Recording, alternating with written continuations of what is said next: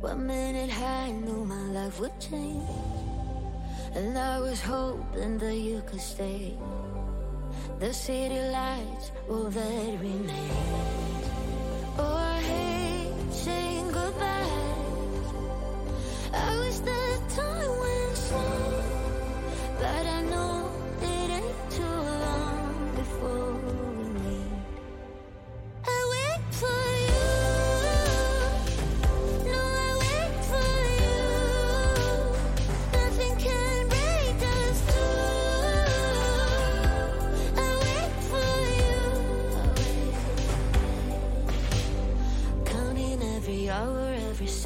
makes it easier to keep on breathing. At night in my dreams, I find peace. I remember it all.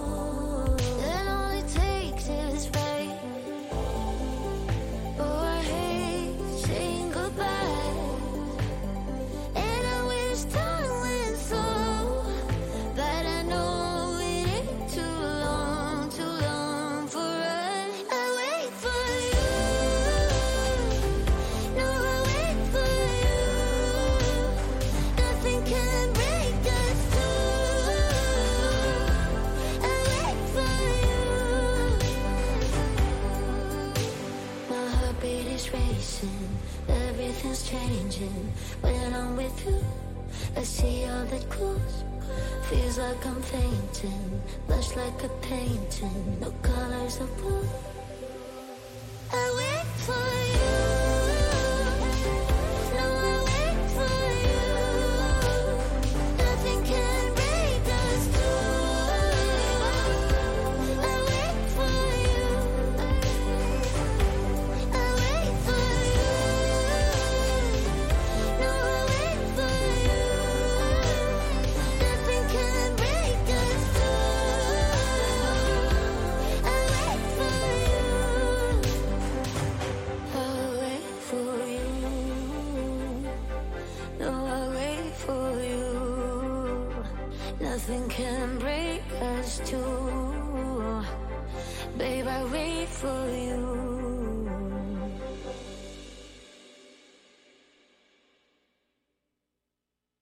wanna put that dish in your mouth.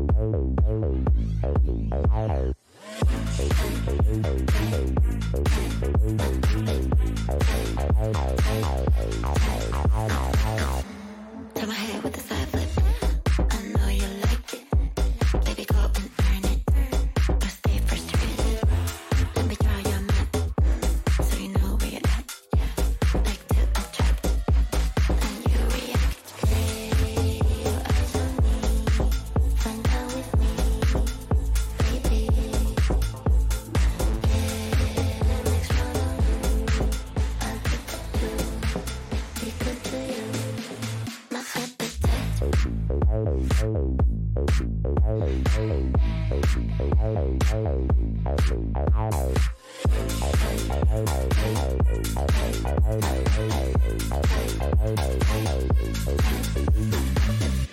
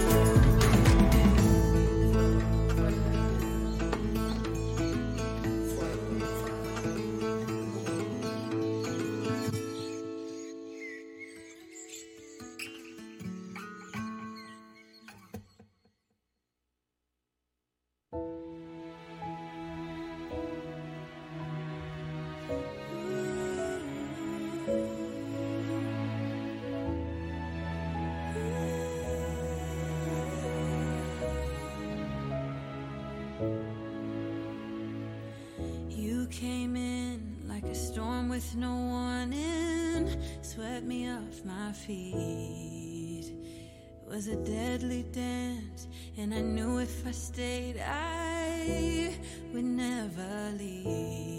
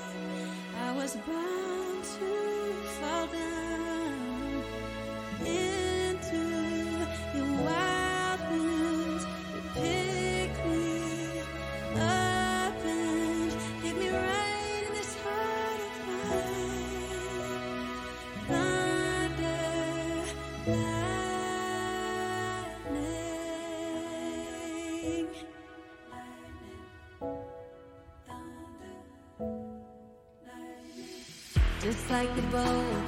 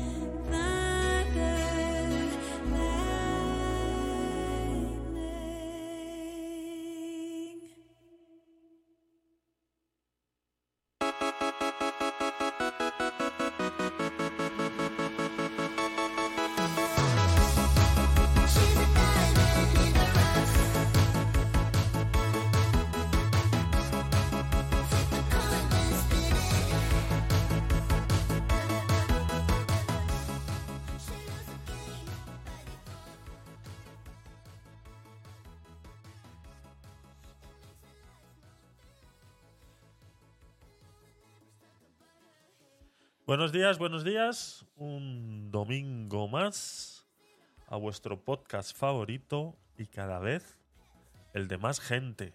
En el aguacate sin hueso número 19. Hoy continuamos con el video que estuvimos analizando la semana pasada sobre Nayib Bukele y estas nuevas decisiones que está con la megacárcel, la cárcel más grande de toda Latinoamérica, una cárcel que ha construido en El Salvador para meter presos a más de 40.000 personas eh, pro- provenientes todos de, eh, pues eso, ¿no? De, de- las maras, ¿no? De todos estos problemas de delincuencia que tienen en El Salvador y cómo eh, Nayib Bukele está resolviendo este gran problema que tienen en este país, ¿no? Y bueno, pues hemos estado eh, la primera parte de- de- del vídeo así haciendo un, un, recordatorio previo eh, hemos estado viendo el vídeo de eh, Luis Cárdenas, que es un programa de contracara mexicano en el cual hace la entrevista a uno de los ayudantes de gobierno de Nayib Bukele y entonces se le hace una serie de preguntas. Todo eso lo vais a ver,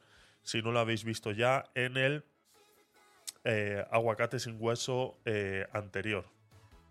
Entonces, hoy nos quedaba media horita de vídeo, así que vamos, eh, vamos a ver cómo, cómo se nos da, cómo se nos da, eh, cómo sigue este, este programa.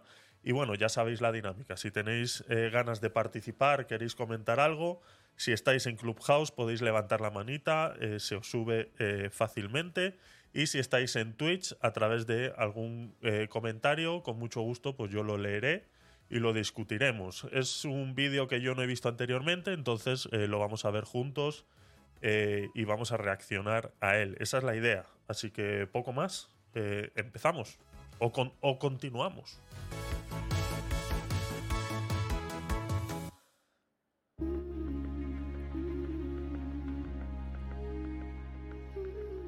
Vamos a ver más o menos dónde lo dejamos eh, la semana pasada. Creo que fue en el último. Sí, aquí fue un, pequeño discurso que fue lo último que comentamos. Entonces voy a bajar eh, la música, la voy a quitar directamente. Eh, buenos días a todos los que estáis ahí en Clubhouse. Buenos días, Anne, gracias por estar aquí. David, y Mabel, gracias por estar ahí. Vamos, vamos a ver eh, dónde lo dejamos eh, la semana pasada. Creo que fue por aquí. Vamos a ver. que los derechos humanos, si bien nadie es. duda que los reos tienen derechos humanos, yo creo que algo que no se ha hecho y ningún procurador lo ha hecho antes, o por lo menos yo no recuerdo, discúlpeme si usted lo hizo y no me acuerdo yo, pero lo- no han defendido los derechos humanos de la gente honrada.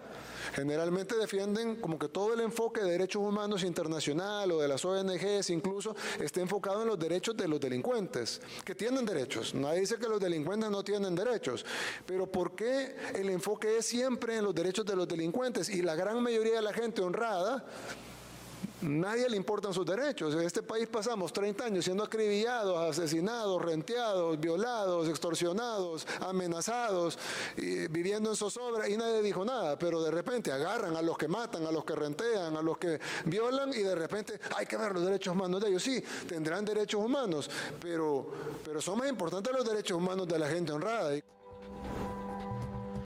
Esto es lo último que estuvimos discutiendo en el aguacate sin hueso anterior, el de la semana pasada.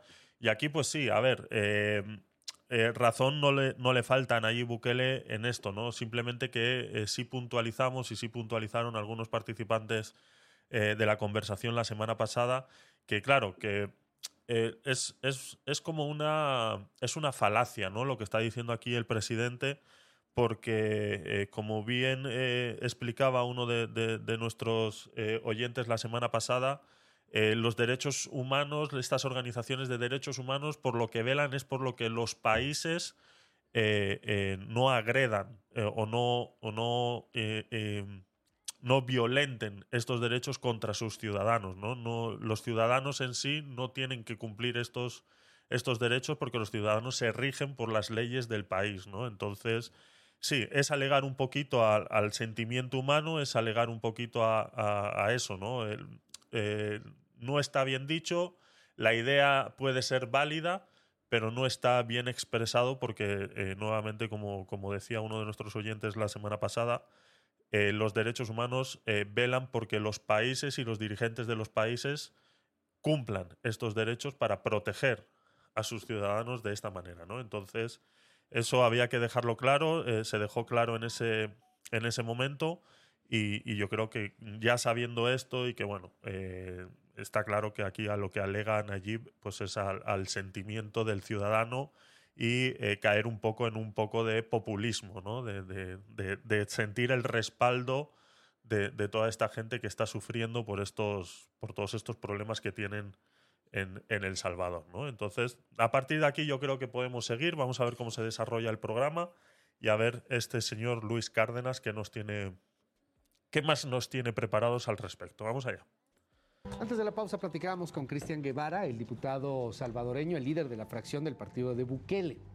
Y me da mucho gusto, un honor tener aquí en Contracara, en Heraldo Televisión, a Anabel Ortega, usted lo ubica perfectamente bien, politóloga, internacionalista, experta en muchos temas, particularmente en esto que es dejar de vernos el ombligo. Querida Anabel, bienvenida, gracias por estar con nosotros. Al contrario, un placer siempre en estos temas tan interesantes estar con ustedes y la audiencia. Oye, qué difícil, ¿no? Este, ponernos en, en estos temas y en estos zapatos, porque por un lado vemos el aplauso que le están haciendo a Bukele y por el otro lado, pues vemos evidentes violaciones de derechos humanos, de, de derechos fundamentales, pero ante situaciones extremas. ¿Qué lees de todo esto, más con esta eh, sangre de politóloga? Tenemos que recordar también que eh, Nayib Bukele, antes de iniciar toda esta eh, oleada eh, de, de- de- de detenciones, ha declarado un estado de excepción en, en el país, ¿no? Entonces parece ser que eso a él, quieras o no, le protege legalmente en hacer ciertas cosas. Y bueno, está ahí en una línea eh, muy fina, ¿no? Hay una línea muy fina entre lo que es legal y lo que es ilegal en el momento que estás en un estado de excepción, así mismo como sufrimos aquí en España o otros muchos países eh, con el tema de la, de la pandemia, ¿no? Pues que permitía eh, hacer, hacer más cosas de lo que, de lo que estaría permitido en otro, en otro momento o en- otro estado, ¿no? que tienes, Anabel, a nivel internacional. ¿Qué, qué ves con Bukele? Bueno, ah, eh, gracias por la oportunidad. Este es un es un fenómeno este tipo de, de liderazgo y a mí me gustaría como dividir quizá un poco nuestra conversación porque tiene muchas aristas. Ok. Eh, podemos hablar de este liderazgo a nivel internacional. La señora se llama Anabel Ortega y es politóloga e internacionalista. Mm, Vale. nacional que hoy se comunica muy bien con sus eh, elegidos, con sus electores. eh, a través de las redes, ¿no? Él, él es publicista, él sabe cómo transmitir un mensaje, él genera una expectativa muy grande, eh, es un gran comunicólogo joven que, que usa todo este beneficio lo que es la, la comunicación política actualmente. Por otro lado, tenemos, desde mi punto de vista, y esto está muy bien documentado por varios colegas, una crisis terrible de representación en los sistemas de partidos políticos, sobre todo en Latinoamérica. Hemos visto que eh, los avances democráticos no nos han llevado realmente a eh, pues solucionar todas nuestras demandas ciudadanas y uno de los principales problemas, eh, desde luego en toda la región, empezando por México hacia el sur, pues es la violencia, la inseguridad que aqueja eh, en, en muchas zonas y que Salvador pues es una de las más, Claro. más graves y más estudiadas. Y desde el punto de vista de los derechos humanos, pues ver también cómo todos estas, eh, to- todo este entramado, este sistema internacional, eh, tiene mucho que ver respecto de cuando una democracia liberal, que así se, se denomina la- la- El Salvador, y eh, después de su guerra civil y tal, que optaron por tener democracia liberal, pues está eh, observando a través de las instituciones Claro. cómo es que se pueda resolver un problema tan serio. Entonces yo, yo tengo como todo... Sí, hay varios aristas. aristas, A ver, ¿qué te parece si entramos Lo que hay que tener, lo que hay que tener claro aquí, y es, es lo que yo suelo eh, eh, defender mucho cuando se opina sobre algo de un país o sobre algo de una situación económica o situación social o, cualquier situación, eh, es intentar, como siempre, ponerlo en un contexto, ¿no? Entonces, todo este tema de los derechos humanos, todo este tema de estas organizaciones, todo esto que defienden, está claro que está bien. Nadie está diciendo que esté mal, ni que, eh, eh, ni que se tenga que modificar, ni nada, ¿no? Simplemente que es posible que para todos los países, en todos los momentos y en todas las épocas de crecimiento de un país, de repentemente eh, no se pueden aplicar de la misma manera, ¿no? Y este es el, punto en el que se encuentran estos países con grandes niveles de delincuencia, donde por mucho que, como acaba de decir la señora, que por mucho que, que- el país tenga una democracia representativa o liberal, como ella ha dicho, eh, se encuentran con que en las estas, eh, por ejemplo, las maras en el, en El Salvador, como ya vimos la semana pasada, pues controlan gran parte del gobierno, controlan jueces, controlan eh, policía, controlan ejército, entonces eh, no te sirve de nada tener eh, eh, una democracia donde tú eliges al, al presidente si luego cuando el presidente llega ahí se encuentra que está amarrado de manos porque estas grandes eh, delincuentes, estas grandes organizaciones de delincuentes eh, controlan, ¿no? Lo mismo me imagino que pasará en México, pues con todo de los carteles y todo esto, ¿no? De, la droga y demás, ¿no? Que al final son es como un segundo país dentro del país, ¿no? Entonces es complicado, es complicado. primero con, con lo que mencionas? Nayib Bukele, estos personajes únicos. López Obrador es un personaje único. Absolutamente. Este, Recep Tayyip Erdogan en Turquía es un personaje único. Este, eh, Donald Trump es un personaje único. Bolsonaro es un personaje único. Son estos políticos que no son políticos de molde. ¿Qué nos puedes decir de sus propuestas? Son los famosos populistas a final de cuentas, ¿no? Sí, es bueno, el mismo Macron, acuérdate que Ah, entra Macron, también, también con un movimiento muy interesante. Yo creo que es eso, porque, insisto, eh, después de la Guerra Fría y esta unipolaridad de los Estados Unidos, de repente las ideologías entraron eh, en un impas y, y hay una, no hay buenos y malos, hay eh, problemas no resueltos en la ciudadanía. Entonces, ¿qué sucede? Que las instituciones hacen su trabajo, los partidos políticos, sin extrapolar ah, en- ideológicamente, no encuentran fáciles soluciones a los grandes retos globales. ¿Qué pasa? Si no ves resuelto, como pasó de hecho en el Brexit, ¿eh? no vieron resuelto el sistema de salud, ¿eh? Que después platicaríamos en algún programa cómo el sistema de salud pone a la ciudadanía al extremo de decir no a algo. Y aquí vemos que llegan, incluso Boris Johnson, llegan personajes que te dicen, mira, en estos grandes retos globales yo tengo la solución. Y la solución es que todo lo que hicieron los demás está mal. Eso es lo que estamos viendo. Por- y, y qué crees? Yo creo que sí está mal lo que hicieron los demás. Sí, claro. Pero no, yo, yo insisto, yo, yo, ha- hay casos, claro, pero yo creo que todo aquel que ejerce la política, porque eh, eh, ti- tiene, tiene la idea de transformar la sociedad, la realidad para mejorarla. yo, yo dudo mucho que haya estas, eh, eh, estos malos. eh, Sí, claro, el malo de Malolandia Sí, con sí, un el- gato, ¿no? sí, no, Así, no, el de las entrañas gato. terribles Los que- quiero dominar. sí, no. que, que- que- que quiere que todo el mundo la pase mal. Oye, Yo pero no veo. es que me, me- me dijiste algo y de verdad me voló la cabeza porque entre tanta cosa, nunca lo, yo nunca lo había pensado tan fácil como lo acabas de describir.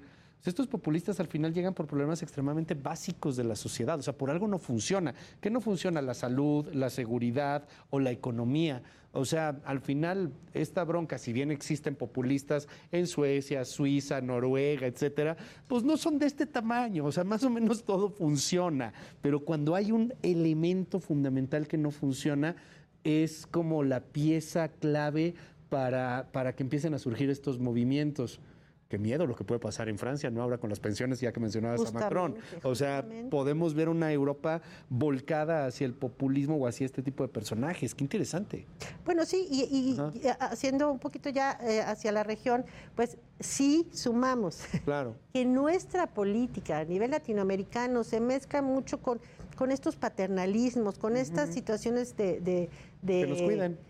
Sí, de que el gobierno se tiene que encargar de todo, pues entonces llega alguien y dice, como Bukele, ¿saben qué? Con Yo tengo la solución.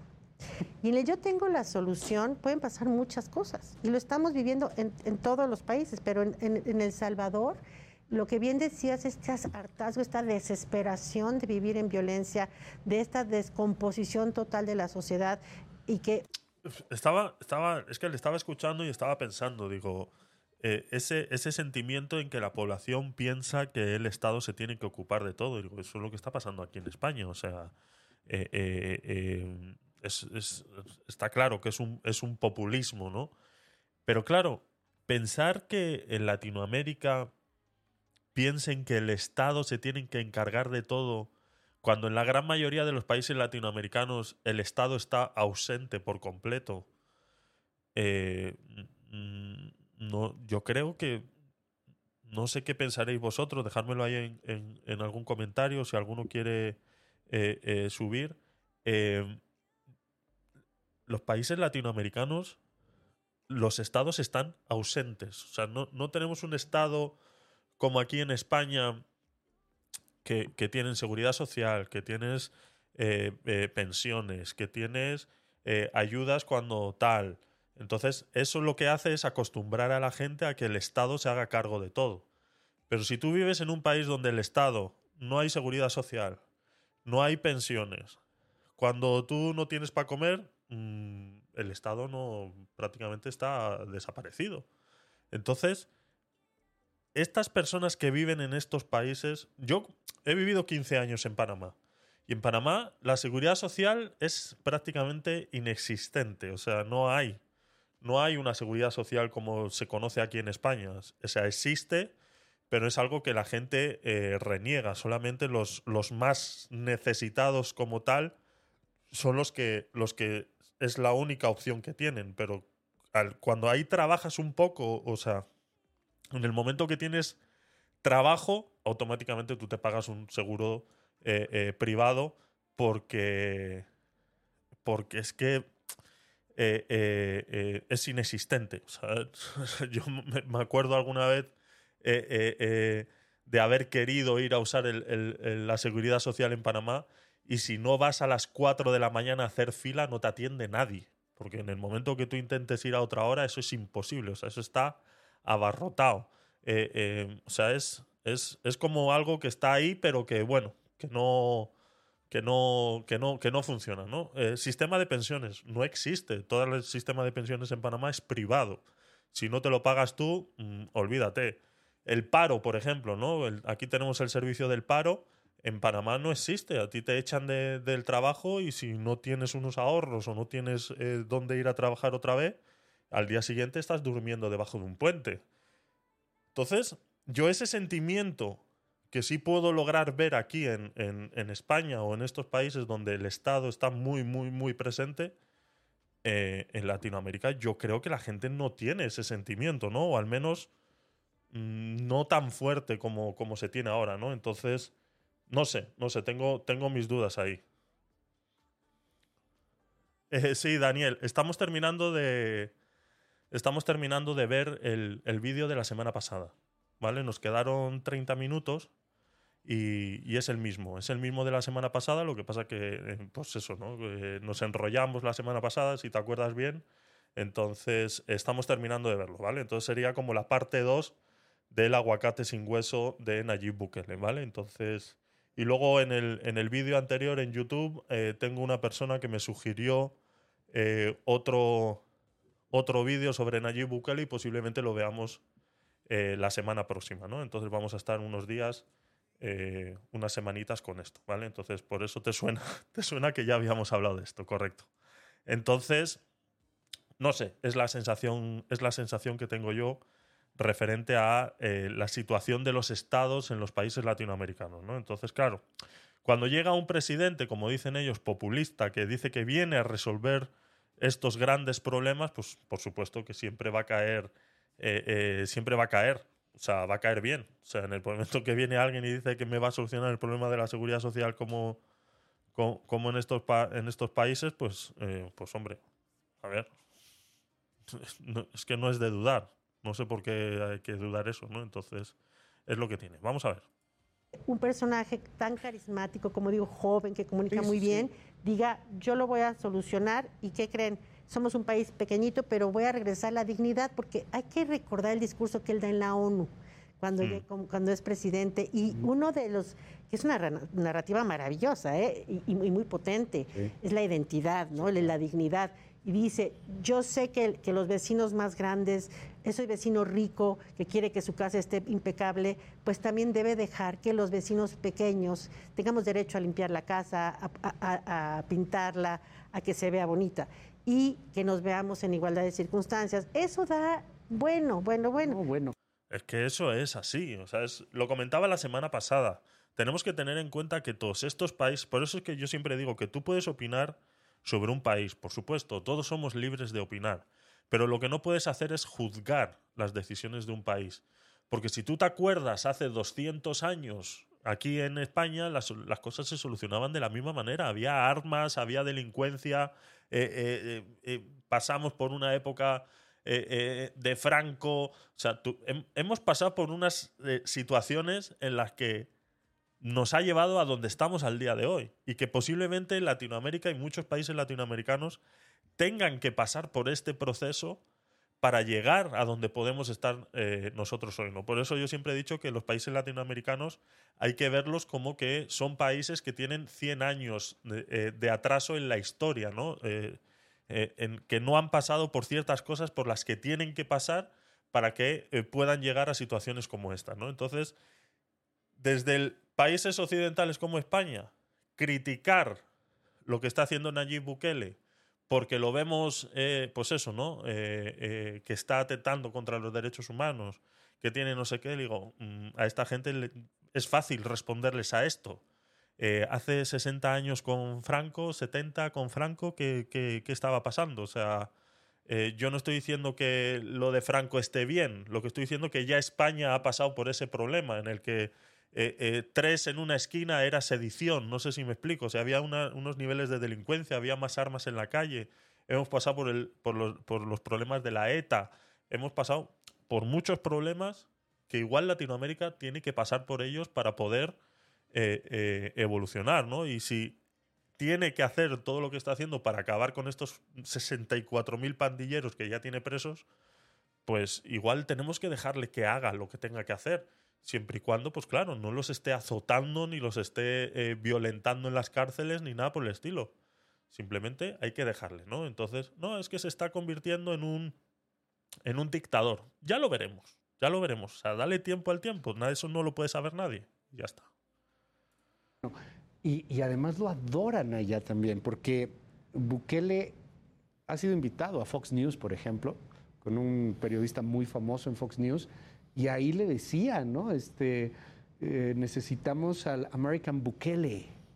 O sea, lo, lo, adora un ala muy conservadora. El Partido Republicano lo tiene de pronto como ciertas referencias. Así es. Y bueno, eh, justo en ese día fue a decir a la ONU que este formato es obsoleto, toma su selfie, él se comunica por Twitter. Sí. Y entiendo que los grupos que sí revisamos, los investigadores, los periodistas que están preocupados en su país, de estos grandes, importantes medio, el Faro, me parece que es uno de los medios más importantes, pues están sufriendo esta, esta falta de información, de transparencia de los procesos que están haciendo, porque unos medios de comunicación, pues es el Twitter. Entonces la gente, pues si el presidente dice una cosa, pues lo cree. ¿Por qué?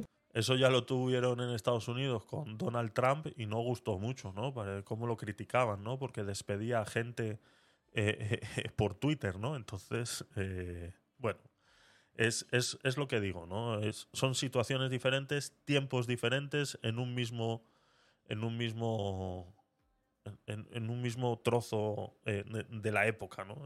Entonces, se ven las cosas de diferente manera porque hay, eh, sí es una especie de, de, de, adoración, pero tiene que ver con lo que fue la desesperación. Eso, y estas expectativas volcadas a que alguien lo puede resolver, me parece que es positivo, pero como bien dices tú, y, y lo hemos conversado, hasta dónde puede ir del otro lado, porque ya hemos visto los ejemplos en Latinoamérica que estas personalidades maravillosas uh -huh. se convierten en estos dictadores que, per, que permanecen y que pasan al otro extremo, ¿no? Porque lo es que esa es la gran. Que, eh, perdonad que lo corte tanto, ¿no? Pero es que está diciendo tantas cosas en tan poco tiempo que yo creo que hay que discutirlas. Eh, sí, es, está claro que Latinoamérica tiene muchos ejemplos de esto, ¿no? Que cuando llega una persona con populismos termina intentando resolver las cosas y luego, como digamos, como el ser humano eh, lo que tiene tiende a corromperse, ¿no? A, sentir el poder y demás. No nos tenemos que olvidar de algo, ¿vale? Y, algo que lo diferencia, y con esto vuelvo y repito, yo no, no, puedo poner la mano en el fuego por Nayib porque nadie sabe, eh, como lo comentábamos en el, en el podcast Night del viernes, el ser humano está a un segundo de la locura, ¿no? Entonces, en cualquier momento a uno se le puede cruzar el cable y eh, hacer todo lo contrario a lo que está haciendo, ¿no? Entonces, nunca puedes poner la mano en el fuego por nadie. Pero lo que sí tenemos que tener en cuenta y que esta persona, Nayib Bukele, tiene diferente a cualquier otro que haya llegado al poder con populismos y que luego se haya convertido en un dictador, y es que este señor viene de ser empresario, de saber lo que es luchar, de trabajar, de eh, luchar porque su familia salga adelante, por proteger. No son eh, remanentes políticos eh, que vienen de, no trabajar en su puta vida como tenemos aquí en España, por ejemplo, ¿no? Estos populismos socialistas que hay ahora no han trabajado en su vida, o sea, han nacido, con 15 años se meten en las juventudes de los partidos y a partir de ahí ha sido política, política, política, política y política.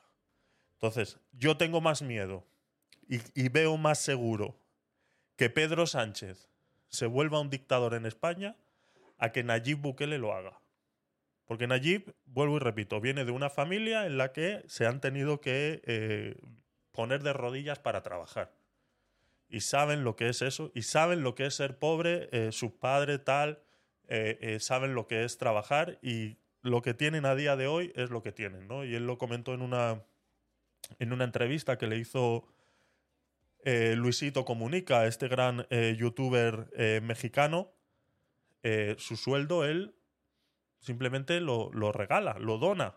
Entonces, eh, eso también lo dijeron aquí los, los, grandes populistas de Podemos, que cuando llegaran al poder no iban a ganar más de tres veces el, el, el IPREM y, resulta que ganan ahora eh, 35 veces más eh, del IPREM, eh, no donaron nada lo que, van a, lo que dijeron que iban a hacer y este señor dice, si yo necesitara para vivir el sueldo del, de, de, presidente, lo ocuparía, pero no lo necesito. Entonces, eh, eh, lo dona. Y, y, pruebas hay de que lo está haciendo. Entonces, eh, es diferente. Es diferente ser, empezar en las juventudes de un partido y llegar a ser presidente a realmente haber trabajado y haber estado peleando por, por sobrevivir y luego ser presidente. ¿no? Yo creo que esa es la pequeña diferencia que le diferencia a Nayib Bukele de cualquier otro populista que haya podido surgir en Latinoamérica o incluso aquí en España con Pedro Sánchez. ¿no? Yo creo que es, es, es la clave y donde, donde está la diferencia. Lo que hoy estamos viendo, y, y nos narraba hace un rato eh, Cristian Guevara todo lo que son los procesos, pues digo, claramente hay, hay ciertas violaciones al, a, a lo que sería un proceso normal, ¿no? Este, pero claro, se entiende que es un estado de excepción. O sea, el hecho de que te nieguen el amparo, el hecho de que no te den una proteína para comer porque no la mereces, y con una narrativa pues, que además pues, suena lógica. Si no podemos alimentar al pueblo salvadoreño, ¿por qué vamos a alimentar a estos mareros, a estas ratas? Ok, eso permea, pega, pero ¿Pero ¿qué qué? tanto pega lo que está diciendo la intelectualidad, la élite académica? ¿Pero qué? ¿Pero por qué? ¿Por qué dudamos en eso? O sea, ¿por qué dudamos en eso? Ya fuera derechos humanos y todo lo que tú quieras. Si la gente paga unos impuestos, o sea, eh, eh, eh, con los cuales se mantiene a estos delincuentes en las cárceles, yo quiero que con mis impuestos, prefiero que con mis impuestos se alimente a un trabajador que no puede llegar a fin de mes y que no tiene un trozo de pollo para comer, antes que a estos delincuentes. O sea, yo lo siento mucho. Es qué se hace con mis impuestos. Lo siento mucho y puede sonar todo lo, lo- lo- erróneo o, o- o con- como tú quieras. Vamos, es que te puedes poner como te dé la gana. Simplemente es algo indefendible. Si a mí me dicen, ¿qué quieres que se haga con tus impuestos? ¿Comprarle un filete de pollo a esta familia con este señor que trabaja 16 horas al día y que todavía no llega a fin de mes? O a este señor que acaba de matar a tres personas o acaba de robar tres locales o, este- se pasa la vida extorsionando a, a, gente. ¿Es tan difícil? ¿Podemos, por favor, ser coherentes nosotros? O sea, ¿podemos, por favor, dejar la doble moral a un lado y, y ser realistas? ¿Podemos, por favor? ¿Tanto cuesta? Por favor. O sea, eh, piénsalo dos veces antes de decirlo y ponte en la piel de esta gente. Ponte, por favor. No sé por qué cuesta tanto. No lo entiendo. Me da exactamente igual todo lo demás. Me da exactamente igual. No es posible que en el momento que un preso entra en la cárcel tengamos que cumplir la ley de que tienen derecho a una alimentación justa y una protección justa, pero el que está trabajando eh, se nos olvide que también tiene el mismo derecho. Se nos olvida, ¿no? Que también tiene el mismo derecho. Ese sí, se tiene que fajar todos los días a trabajar 16 horas, incluso mandar a sus hijos a, los semáforos a vender pañuelos para poder llegar a fin de mes. Que no se nos olvide la pobreza, ¿eh? Que se nos olvida muy rápido. Se nos olvida muy rápido cómo es la pobreza en estos países latinoamericanos.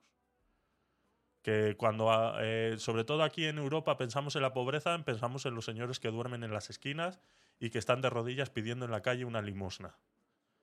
Eso es lo que aquí conocen como pobreza. No, no, señores. La pobreza va más allá. En estos países latinoamericanos, las familias se ven obligadas a mandar a sus hijos a los semáforos a vender pañuelos. Entonces, eh, por favor, seamos coherentes y seamos concisos con lo que estamos diciendo, por mucho que retumben las cabecitas de estos progres que lo único que están es para defender a los delincuentes. Entonces, con mis impuestos, utilícenlo bien. Ayuden a una persona que realmente se lo merece. No a estos delincuentes, porque existe un derecho en el cual tienen que tener una buena alimentación y estar protegidos para que nadie les... No, no, no, lo siento. Asimismo, tienen que tener los otros. Así que no sé por qué cuesta tanto entenderlo. No lo entiendo.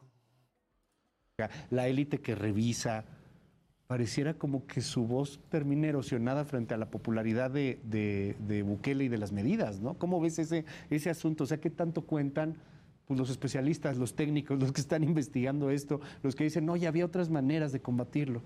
Pues muy poco, porque también no tienen, esto ha sido, este estado de excepción que empezaba por 15 días y después meses y se ha extendido ya, eh, no, no ha permitido, y justo tiene que ver con esta lógica de la excepción, no ha permitido que permee toda la información. Ejemplo, ¿quién construyó este centro? ¿Qué empresas? Pues dicen que seis constructoras y tal, pero ¿quién financió? ¿De dónde hay esa cantidad de dinero para generar uno de los centros penitenciarios más importantes, pues yo creo que el del mundo en este momento, porque eh, yo estuve viendo eh, eh, videos, imágenes de una tecnología impresionante, eh, de cómo están con, con- con lo último que se construyó en seis meses. Entonces, ¿quién está facilitando este tipo de, inversiones? Por un lado. Por otro, eh, Eh, a ver, tengo una. Perdón. Eh, Javier. perdón, no había, no había visto. A ver, ¿puedes subir? Ahí estás. ¿Qué tal, Javier? Buenos días. bienvenido. Ahí estoy, ahí estoy. No, yo pensaba mientras te escuchaba, ¿y qué haces con los delincuentes? ¿Cómo que qué hacemos con los delincuentes? Mm, Los delincuentes Sí, están presos ahora mismo. No, no, ya sé, pero, Ajá. pero si no le un, un- un cierto dinero, ¿qué haces con ellos?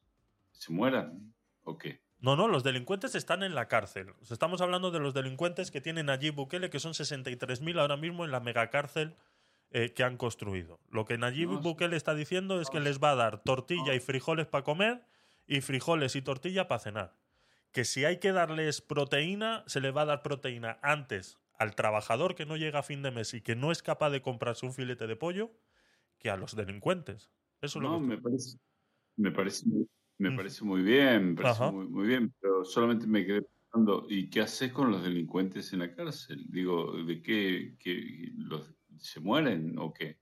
¿De hambre o qué? No, de hambre no. Por supuesto que no los vas a matar de hambre. Eso es por supuesto. Simplemente que no van a tener los beneficios que, que están pidiendo los derechos humanos. Esos beneficios de tener un filete de carne todos los días o, to- o todas las semanas, eso no se puede. O sea, con mis impuestos no quiero que lo hagas. Es a lo que voy. No, sí, entiendo. Ahí sí entiendo. Ahí sí entiendo. Bien, bien. O sea, yo prefiero que con mis impuestos ayudes a una familia que tiene que trabajar 16 horas al día y que les puedas dar una ayuda de 100 dólares, por ejemplo, en, en- en- en El Salvador, 100 dólares al mes, a estas familias les solucionas la vida. Prefiero que con mis impuestos les des 100 dólares a estas familias antes que con esos mismos 100 dólares les compres pollo a los delincuentes de la cárcel. Pero claro, por supuesto, 100 dólares eh, en Latinoamérica es, mucho. Claro, claro, claro. Claro, y es que eso es lo que Sí, cuesta es alimentar a estos delincuentes en la cárcel. Por cada uno de ellos. Claro. Me Bueno, explico, o sea, comprándoles sí. pollo y comprándoles Sí, no, pero- proteínas, comprándoles fibra, pues No, habría que darles pan. La, la- la pregunta, era, ¿qué haces con, eso, con esas personas que quizás no son delincuentes? Hay algunos que pueden estar um, por error ahí. Sí, por supuesto. Eso eh, lo hablamos bueno, la, eso lo hablamos la semana pasada, Javier, en el aguacate eh, sin hueso número 18, que lo tienes en, en YouTube. Y por supuesto, esto tendrá que pasar por un proceso de juicios, tendrá que pasar por un proceso en el cual seguramente eh, algunos eh, terminen saliendo, eh, saliendo libres. Hay una premisa, que es que en el Parlamento de El Salvador se ha votado por una ley en la que dice que por el simplemente hecho de tener un tatuaje haciendo referencia a las maras ya son 20 años de cárcel. Entonces, esa ley seguramente tendrá, tendrá sus, sus aristas y sus letras pequeñitas en las cuales seguramente eh, algo se tendrá que hacer, porque está claro que igual de repente, como lo decíamos la semana pasada, estos, estos delincuentes que, que muchos eh, tendrán un tatuaje haciendo referencia a la Mara Salvatrucha, pero en, ningún momento hayan delinquido, simplemente se ven forzados a pertenecer porque viven en barrios y en situaciones de pobreza que estas personas les han resuelto, ¿no? Por eso os hablaba al principio que los estados están ausentes en esto, ¿no? Y muchas veces estos grupos delincuenciales eh, eh, vienen a resolver esa necesidad a estas familias que no tienen ni siquiera un trozo de pan, pero como ellos le roban al de al lado y le terminan dando este trozo de pan a estas familias, pues muchos de, estas familias se terminan uniendo a estas, a estas maras o a estos grupos de, de delincuentes por el simplemente hecho de que les están solucionando ese problema, ¿no? Pues como en México hemos eh, alguna vez que hemos hablado de que estos cárteles de la droga eh, terminan montando escuelas en poblados muy alejados de la ciudad, donde no existe eh, eh, el gobierno absolutamente para nada y, resulta que los narcos son los primeros en poner escuelas, en poner... Entonces mucha gente se une a los cárteles de la droga por el simplemente hecho de que han visto que esta gente les ha solucionado la vida y un problema que el gobierno no ha hecho, ¿no? Entonces, está claro que algo habrá que hacer. Está claro que esta gente tiene que pasar por un juicio y que seguramente alguien eh, eh, los defenderá en su momento, está claro. Pedro, buenos días, eh, bienvenido. Buenos días, ¿cómo estás? Sí, no, quería analizar un poquito más de... Ujú. Se tratan de, se tratan de criminales, a ver, y criminales hay que tratarlos como, como criminales, como lo que son, o sea, ellos no son, a ver, no les vas a poner un hotel cinco estrellas y darle, ¿me entiendes? Prebendas, y etcétera. Y, y precisamente no son las hermanitas los pies descalzos, o sea, mm, no sé si me hago entender. Y, Sí, sí, sí. y- y los tatuajes, sí, los tatuajes, como decía el periodista anterior en la primera parte, tienen tatuado MS no por María Santísima en el pecho, sino por Mara Salvatrucha, o sea, ¿me entiendes? Entonces, bueno, eso, eso es lo que están haciendo, o sea, aquí están haciendo una limpieza general y después, bueno, verán quién puede y hacer, harán una depuración de los que, de los que verdaderamente no, no tienen esos, Perdón, Pedro, esos- Pedro, esos juicios. Pedro, Dígame. Pedro. Aquí ¿Mm? en Latinoamérica los, los presos, no debe ser delincuentes, presos. ¿Cómo? Vive, los presos, los Sí. presos, los que están en las cárceles, viven hacinados y en muy malas condiciones, muy mal. Pues, No es un hotel cinco estrellas. Te lo puedo asegurar que no. Pues no eso lo sé, pero fíjate tú, es una cárcel Ah, modelo bueno, de última no, generación. para, Es una cárcel modelo de última generación, inclusive ahí no va a estar hacinado, por eso que tiene una capacidad de, de sé, 60 mil pero- personas. eh. Es nueva la cárcel, o sea, estoy bueno, de acuerdo contigo. están- Porque, venga, yo vengo de Venezuela, Javier, yo no soy ningún tonto, o sea, yo Sí, vengo de sí, Venezuela sí. y sé lo que es una cárcel. No, o sea, así que tú no me tienes que dar clases de clases de, de suramericanos y, y, y- y de criminalidad, ¿me entiendes? Entonces, No, no a ver, ahora bien, simplemente este- digo que no viven, no, no viven en cinco estrellas, no, con seguridad Pues que yo no, viven- duermen en el piso, a veces no Sí. tienen un colchón, no tienen nada, sí. sábanas no existen, viven así pueden. Ahora, ¿qué es lo que eh, sucede en este tema, Javier? Que aquí lo que falta es que du- durante muchos años, más de 30 y 40 años, eh, faltó voluntad política para que esto no creciera, ¿me entiendes? Es. Y este hombre está haciendo, está dando una voluntad política, ¿verdad? Que está acumulado todo el problema, sí. Que eh, pues por esa misma acumulación hay que tener unas medidas drásticas y mano dura, pero en extremo también, porque si no, no alcanza el periodo gu- gubernamental para hacer esa, esa limpieza. Y verás y te acordarás que va a repetir otro periodo constitucional el, el, presidente este. ¿Por qué? Porque todavía no le alcanza el tiempo. Ahora veremos, veremos, como decía Javier, si a medida de que va avanzando el tiempo, lo, ¿cómo se dice? El burro empareja sus cargas, ¿no? O sea, si se verdaderamente eh, se, tiene un tinte eh, dictatorial o no. Eso es. Eso sí, eso, esa es la duda que no, que no la sabe ni tú, ni yo, ni nadie, porque no podemos penetrar en la cabeza del que está arreando el burro, ¿me entiendes? Entonces, bueno, Eso es, así es. Sí, lo que, a lo que se refería eh, Pedro con las cárceles de, de- cinco estrellas y que sabemos que en Latinoamérica no son así, es por eso, ¿no? Porque le ha caído todos los derechos humanos a Nayib Bukele por haber creado esta megacárcel, la, más, la cárcel más grande de Latinoamérica, para meter presos a toda esta gente, cuando ya de por sí otros países latinoamericanos estos derechos humanos no los cumplen porque tienen en una celda metidos a 16 y que tienen que dormir incluso hasta de pie muchas veces, ¿no? Entonces, eh, eh, eh, ¿por qué dicen allí, ¿por qué venís a mí ahora cuando llevamos toda la historia de Latinoamérica teniendo este problema en las cárceles? Dice, yo acabo de crear una cárcel para más de 60.000 personas y, no van a tener este problema de que van a estar 16 en una celda. Entonces, ¿por qué? ¿Por qué? O sea, eso es lo que decía Nayib, ¿no? Por eso eh, le están exigiendo a Nayib ahora de repente que les tiene que dar pollo, les tiene que dar fibra, tienen que tener una dieta eh, balanceada, tienen que poder hacer deporte, tienen que poder tal, tienen que poder no sé qué. Eh, Perdona, en las cárceles del resto de los países de Latinoamérica no tienen nada de esto. Recordemos que en la mayor parte de las cárceles de Latinoamérica en una celda hay más de 16 personas. Si quieren comer, tienen que ir los familiares y comprarles comida o meterles dinero o lo que sea.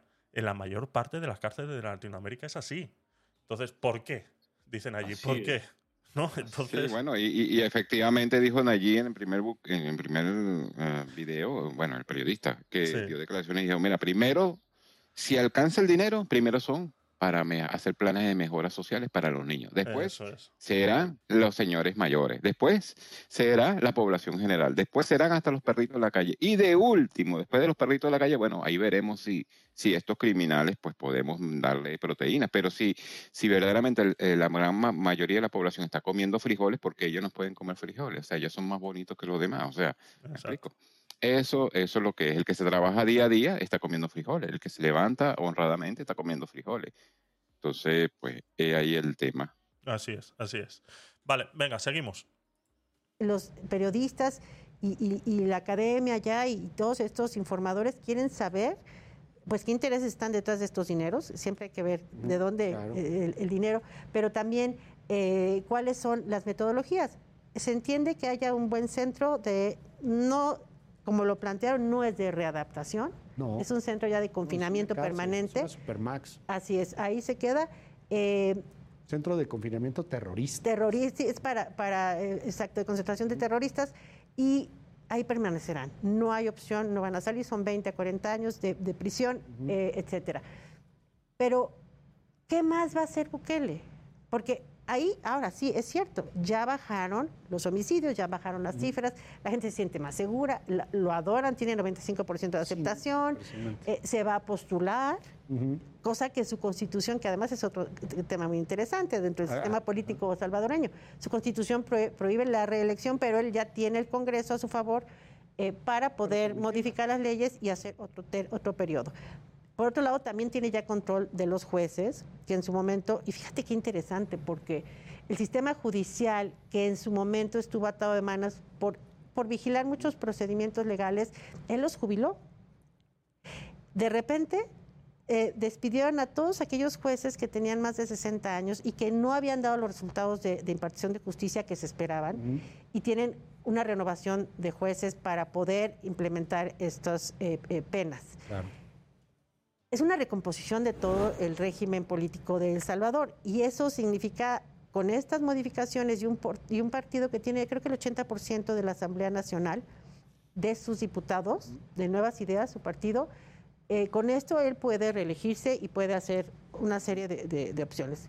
Así es. Sí. Siempre, Implementa como siempre nos, nos, nos llama mucho la atención, sobre todo en- eh, cuando hablas con. cuando un país eh, siente que su, su movimiento político, sus, sus jefes eh, eh, políticos no están haciendo lo necesario. Nos encontramos aquí en España con problemas de corrupción, que si Tito Berni, que si todas estas. cosas que están sucediendo, tú le preguntas a la El gente juez Garzón. el juegarzón, todo esto, claro.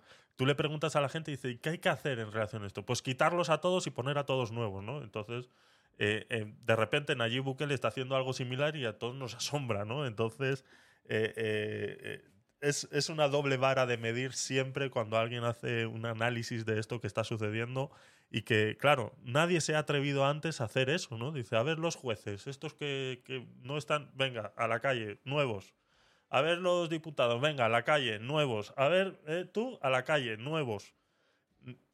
Todos pensamos igual, pero cuando alguien lo hace, uff, uff, nos, no sé, nos ponemos nerviositos, ¿no? y- y no, y discúlpame, y discúlpame, Sí. y- y que no los, no los votó y los dejó en la calle sin dinero. O sea, No, no, jubiló. exacto. Los Eh, jubiló, correcto, correcto. Exacto, no, no, no los dejó sin, o sea, a la buena de Dios y búscate la vida. No, no, no, no. Él actuó bien, o sea, ahí Exacto. verdaderamente no se le puede reprochar eso. Exacto. Así es, así es.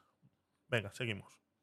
como bien dicen sus, eh, sus seguidores, un modelo que está sirviendo para erradicar la, la violencia y la delincuencia me parece interesante, pero ¿qué otras medidas hay? Y algo decía el diputado en la entrevista que, que hiciste, que dijo, si hubiéramos invertido en escuelas, no estaríamos haciendo cárceles. Sí, claro. Es una narrativa muy poderosa, pero ¿van a invertir también en escuelas? Y necesitas otros cuatro o cinco años para invertir en escuelas, entonces Claro. tienes que reelegirlo. ¿no? O sea, porque además empieza esta narrativa y en donde quisiera entrar a- ahí a- a- al, al tema, ¿es vigente o no la democracia en ese sentido? Porque eh, o sea, como nosotros estamos viéndolo y estas violaciones, y es que además se puede reelegir y te podemos tener ahí un protodictador, lo que tú quieras, pues la gente está optando por ello, la gente está aplaudiendo ello, y no nada más en El Salvador. Estos personajes se están repitiendo y replicando en gran parte del mundo. Es tan vigente que la democracia. Así es. Yo creo que ese es el gran dilema, porque Pero es que no está siendo así. O sea, este señor eh, Luis Cárdenas no está siendo objetivo con lo que está diciendo. No está, Está siendo así. sesgadísimo, Sí, sí, sesgadísimo. o sea- Y digo, ¿por qué sesgadísimo? Ya te voy a nombrar, mira.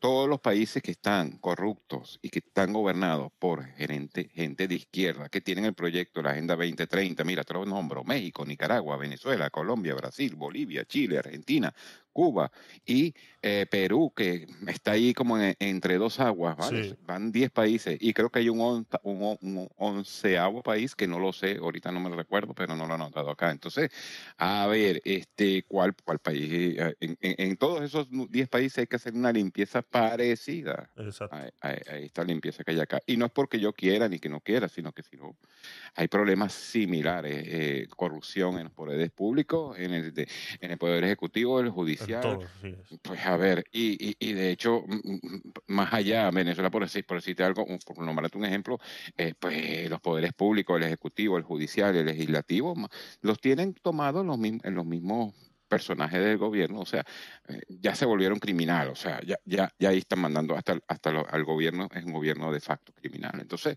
¿cómo que piensas arreglar esto? No, ¿Me entiendes? O sea, es Exacto. así.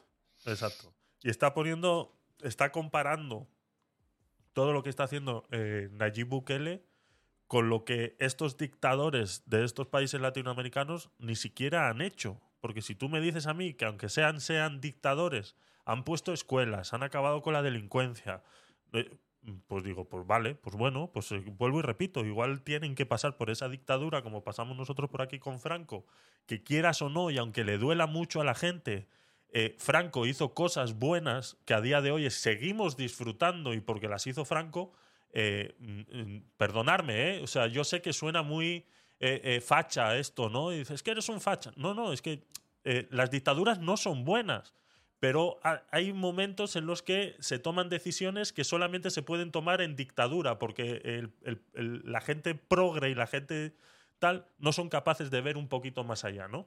Eh, eh, pa- para, poner un ejemplo, todos los pantanos y todos los movimientos acuíferos que, se, que tiene España y que gracias a eso muchas eh, localidades del sur de, de- España tienen agua, es gracias a todo lo que hizo Franco en su momento.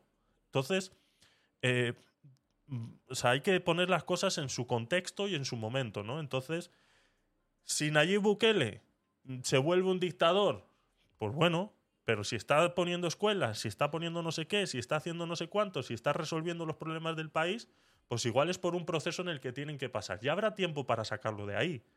Mm, Es lo que eh, tiene que haber, por eso es que tiene que existir una separación de poderes y por eso es que tiene que existir eh, todo eso, ¿no? Y, sobre todo eh, el, y sobre todo el tema militar, ¿no? Siempre tiene que estar independiente a todo esto porque al final son ellos los que van a poder sacarle de ahí en todo caso se vuelva un dictador, ¿no? Entonces, eh, vamos a dejarle, vamos a dejarle que haga lo que, lo que crea conveniente. Decían, ¿de dónde ha sacado tanto dinero para hacer esta megacárcel? Os recuerdo que El Salvador ha sido el único país latinoamericano que ha apostado por comprar Bitcoin, por poner su dinero en Bitcoin.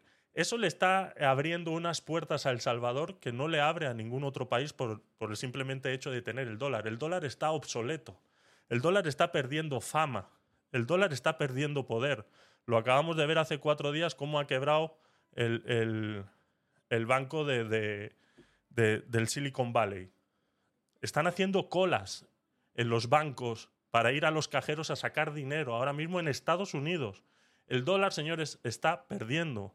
El dólar está perdiendo contra China. Está perdiendo contra Rusia. Está perdiendo contra Europa incluso. Entonces, Nayib Bukele ha apostado por el Bitcoin.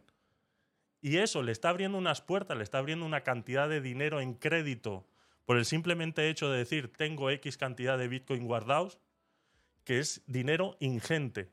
Después de haber realizado las tres, cuatro primeras compras que hizo de Bitcoin cuando llegó al, al poder, montó hospitales nuevos, Es más, montó un hospital. Que es que es surrealista. Montó el hospital más grande para animales de toda Latinoamérica. En El Salvador lo tienes. Y lo montó con los beneficios que generó por comprar Bitcoin.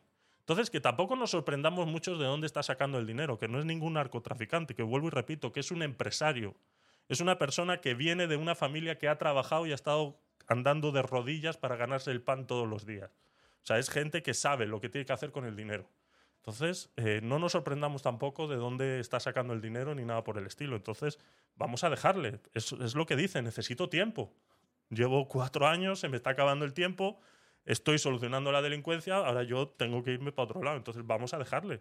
Mm, Dejemos ya de estar pensando que es que se va a convertir en un dictador, que no sé qué, que no sé cuánto, ¿no? Entonces, es, es, es problemático, ¿no? A ver, Raisa en el chat de Clubhouse y que, y que le Hola, aumentó el sueldo a los policías y militares para que no caigan en el chantaje. Correcto, exacto. Cosas tan simples como esas. Exacto, Raisa, así es. Dime, Pedro. No, yo, Javier. Ah, Javier, perdona. Eh, bueno, un hospital para animales me parece fantástico, pues yo soy médico veterinario y, bueno, amo a los animales. Pero más allá de eso, eh, alguien, no, no, no recuerdo quién, creo que Javier también, dijo que, que en Argentina era un gobierno de izquierda. No, Alberto Fernández no es de izquierda. No, no lo es. No es un gobierno. Ni Cristina Fernández de Kirchner es de izquierda, ¿verdad? No, no, no, no. No, No, es dije- peronista, de ellos ninguno de los dos son peronistas. Dije, Alberto Fernández, el presidente de Argentina, ¿sí? No es de izquierda. No lo es. No, de verdad que no. Eh, ¿Y el en- populismo dónde me lo deja, Javier? Bueno, pueden decirle como quieran, populista, pero bueno, pero no es de izquierda. No, no hace una política de izquierda. Mm, No sé, es que desconozco. desconozco no lo sé. Yo lo desconozco. Mira, Javier, Yo- cuando, cuando un gobierno está en contraposición de los intereses o del empresario mm, global o de las empresas que son las que producen empleo y generan empleo y, y, y, el- y- y- y son los que producen riqueza, mira, yo no, yo no lo veo que sean de derechas ni de centro. ¿eh? Entonces tú me dirás eh, eh, dónde pones a, a Fernández, ¿no? No sé. No, no sé si son de derecha. No, no, de derecha no, posiblemente del centro, mm, moderado, ahí, está ahí, en el medio. Si viene Cristina, no sé cómo será, porque nadie lo sabe. Eh, no lo sabemos, cómo sería su gobierno, y veremos. Pero por ahora no.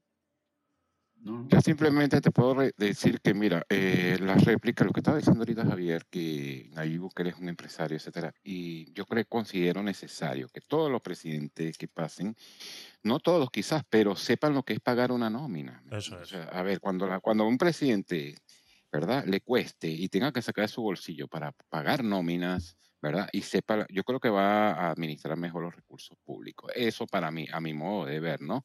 porque sabe lo que es pagar una nómina, sabe lo que tiene, lo, que es una administración de un estado, de una empresa pequeña, y eso lo puede replicar en, en- en un estado, ¿no? De otra forma, ¿no? Con, con colaboradores, eh, mm, delegando en personas que verdaderamente eh, eh, sean los mejores, pero eh, y, eh, eh, eh, eso, a eso es lo que me voy. Por lo general, los presidentes que han tenido toda Latinoamérica, ¿ok? nunca han sido empresarios, nunca han sido, han sido políticos, o sea, y viven de la política y jamás han, ¿cómo se dice?, clavado, clavado un clavo, o sea, en, en- en la parte privada. Entonces, bueno, eh, Mm. esa es mi reflexión.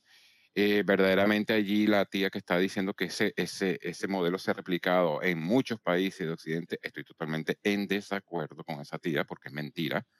El primer país de toda la Latinoamérica que está haciendo esto y que está tomando cartas en el asunto eh, eh, es ese país donde- que lo gobiernan ahí Bukele, porque no conozco ningún otro que esté haciendo una limpieza de corrupción, etcétera. Y creo que me voy más allá. Creo que en todo Occidente.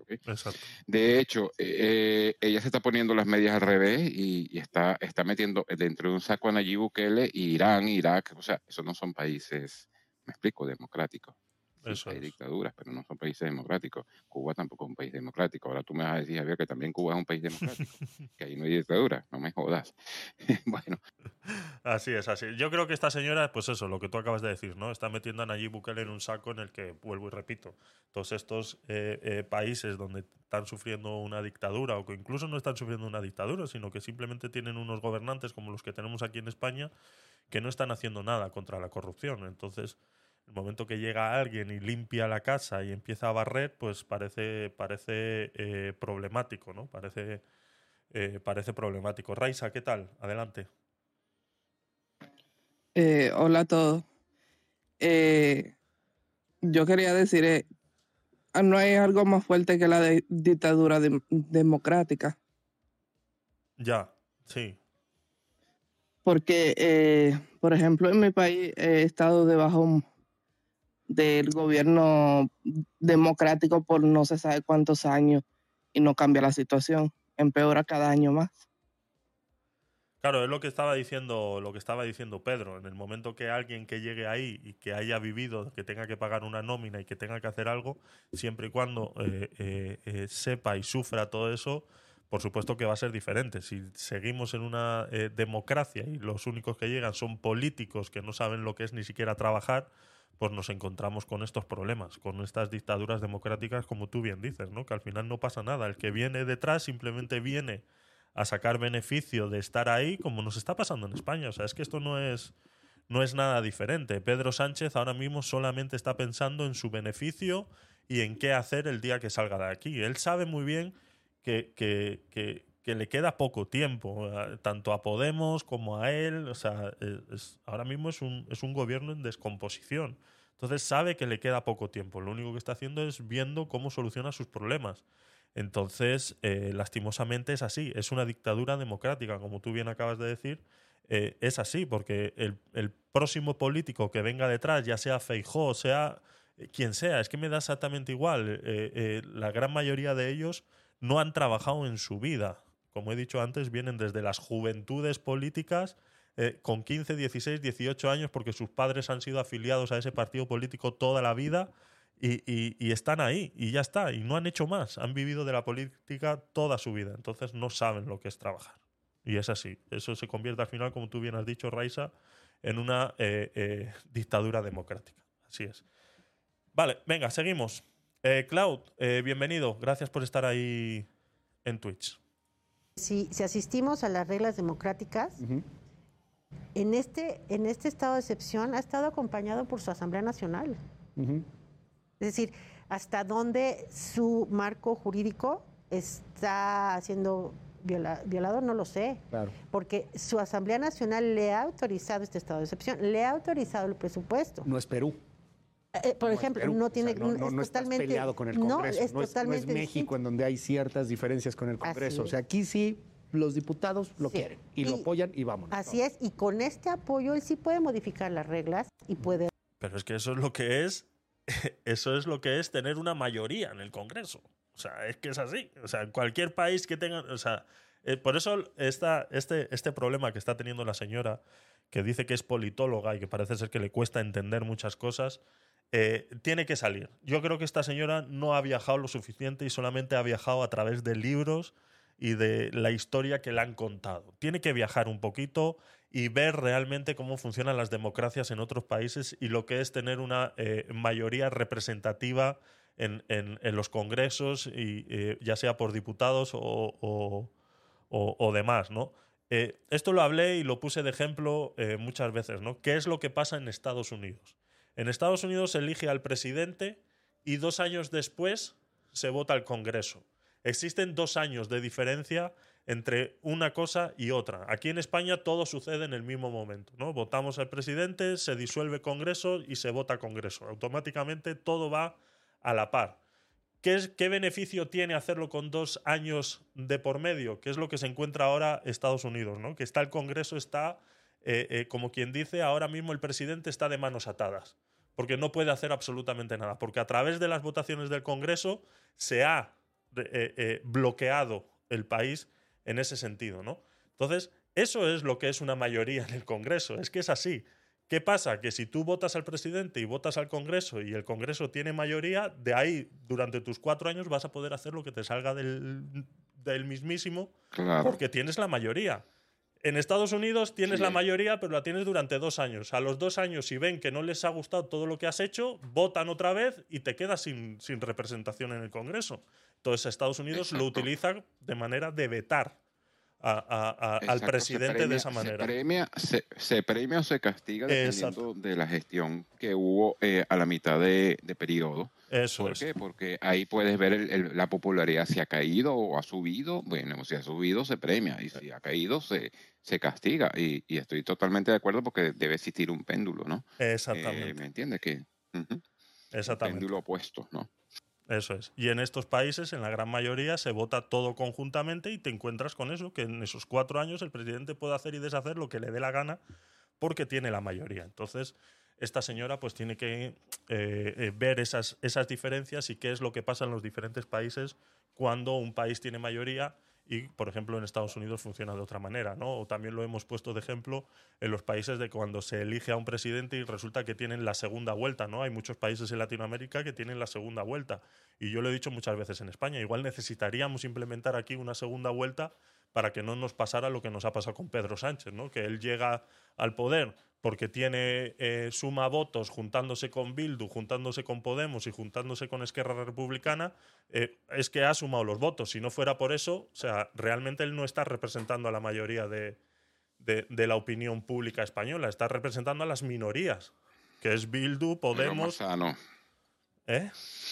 Eh, Es que es lo más sano, eso de la segunda vuelta. Claro. Y, y gracias, y gracias a, a Dios, como dicen, o al, o al- o al ser supremo que, que- que creas en cualquiera, eh, que todavía el voto es manual, ¿eh? Porque mm, si llega a meterse el voto electrónico en Mm. España, no te quiero decir, no te quiero contar, José. Eso es. Y hay que luchar porque siga siendo manual. Fíjate que Japón, que es una de las ciudades de las civilizaciones más avanzadas, todavía es manual. Ellos pudieran tenerlo electrónico, y, ¿verdad? Y todavía es manual precisamente por eso. Exactamente. Por eso.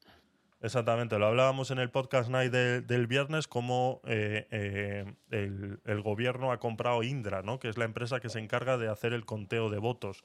Indra tiene ya un sistema electrónico fabricado y patentado y homologado para poder utilizar en las elecciones en cualquier momento. Entonces, eh, El mismo, el mismo sistema que estuvo en Venezuela, permíteme que te Eso interrumpa, es. es Indra. Sí. Es, la misma, es la misma filial. Está Indra, está. Correcto. Y ellos tienen cuatro filiales más. Y verdaderamente, pues no, no sé, hay acciones también, hay accionistas también ahí de Venezuela en esa empresa. Eh, te lo digo porque, mm, y te lo abro con propiedad, porque un primo segundo mío que ahorita está en Inglaterra, trabajó allí en sus inicios, estuvo en desacuerdo y se fue, y se fue de allí, y se Claro. fue de allí claro, de allí y se fue a Inglaterra huyendo porque dice, no, yo no, yo no acepto esto, o sea, y, y él trabajó con, con, con el sistema mm, de Indra, eh, o sea, co- él conoce todo eh, el, el, desde proceso, sí. adentro, él, porque, porque es ingeniero en sistemas y bueno, está trabajando en Inglaterra y dice, no, yo no, yo no, yo no soy partícipe de, esta, de estos fraudes, ¿entiendes? así es.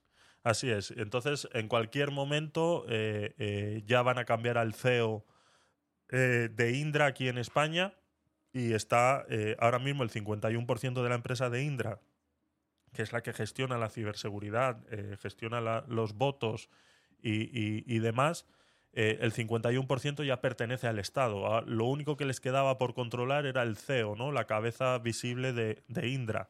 Y lo van a renovar dentro de nada y el Estado se va a meter en, en esa decisión. ¿no? Entonces, eh, no nos sorprendamos que de aquí a las generales eh, se le ocurra hacer algún amaño eh, o alguna cosa. Por eso decía antes que yo tengo más miedo de que Pedro Sánchez se haga un, dictador que Nayib Bukele. Cuidado, cuidado. Es, es- está, más cerca, está más cerca porque, como digo yo, se están alineando los astros y cuando se alinean los astros, cuidado, pueden pasar, pasar cositas. Venga, vamos allá, seguimos. eh, me parece que están muy conscientes del gran riesgo que sería convertirse en otra cosa porque están trabajando mucho con, fondos internacionales. Ahí también están los ojos del mundo. Me parece fundamental el trabajo que también hacen los agentes de derechos humanos como Amnistía Internacional, eh, Human Rights Watch y todas estas eh, entidades que están revisando qué pasa, pero también hay que ver dentro de, de- de- de la- de- de la- del método que están implementando, ellos dicen están sujetos a proceso. ¿Está fundamentado el proceso? ¿Cuántos días extendieron el proceso? ¿Pasar de 15 días de prisión preventiva a quizá un mes? ¿O cómo? Porque también esto es masivo. O sea, es evidente que habrá expedientes que, perdón, no deben estar completos. Entonces, Sí, no, no hay forma humana de que esto eh, suceda. eh, exacto. Eso es lo que pasa en un estado de excepción. Otra vez se le está olvidando. O sea, ella misma lo ha mencionado al principio. No nos olvidemos que están en un estado de excepción donde se permiten hacer más cosas que lo que no cuando no estás en él. Entonces, que no se nos olvide el contexto, por favor, porque estos comentarios sí que son populistas, de verdad. O sea, no lo entiendo. Esta señora, de verdad, eh, de un momento está de un sitio y de, y de repente al minuto siguiente está del otro lado. No está siendo coherente con lo que está diciendo. O sea, recordemos que eh, El Salvador está en un estado de excepción. Que empezó con 15 días, luego se fue a un mes y ya lleva dos años. Sí, tienes toda la razón. Es así. Pero bueno, aquí nos pasó lo mismo con el COVID y, y- qué. Y nadie. Y, y después ha salido el- el- el- el Supremo a decir que era inconstitucional y que se hizo mal. Y todavía estoy esperando que a mí alguien me indemnice por eso. ¿Va a pasar? No. Entonces, eh, eh, seamos coherentes con lo que está pasando. O sea, por favor. Exactamente. fueron y, y nos lo decía el diputado. A ver, llegaban y se basan mucho, si bien se molestó inclusive hasta con la pleca que estábamos poniendo, pero eh, es, es que lo decía muy claro, pues ¿cómo los identificas? Pues traen tatuajes del Mara 18 y, y Mara Salvatruch. Así es. O sea, pues sí, pero híjole, y si no. ¿Y si no Este, qué? A, a ver, explícalo, Pedro, por favor. Explícalo de la Mara Salvatrucha y los tatuajes.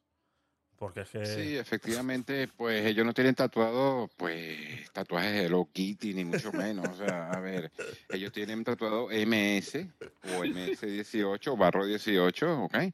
Y no precisamente el MS por María Santísima. O sea, eh, a ver, eh, ellos, ellos tienen inclusive, tienen códigos de tatuaje, inclusive se tatúan una lágrima cuando ha, cuando ha matado al, al, iniciar, al iniciarse una lágrima, cuando han matado a uno, dos lágrimas por cada uno que maten se tatúan una lágrima, ¿no?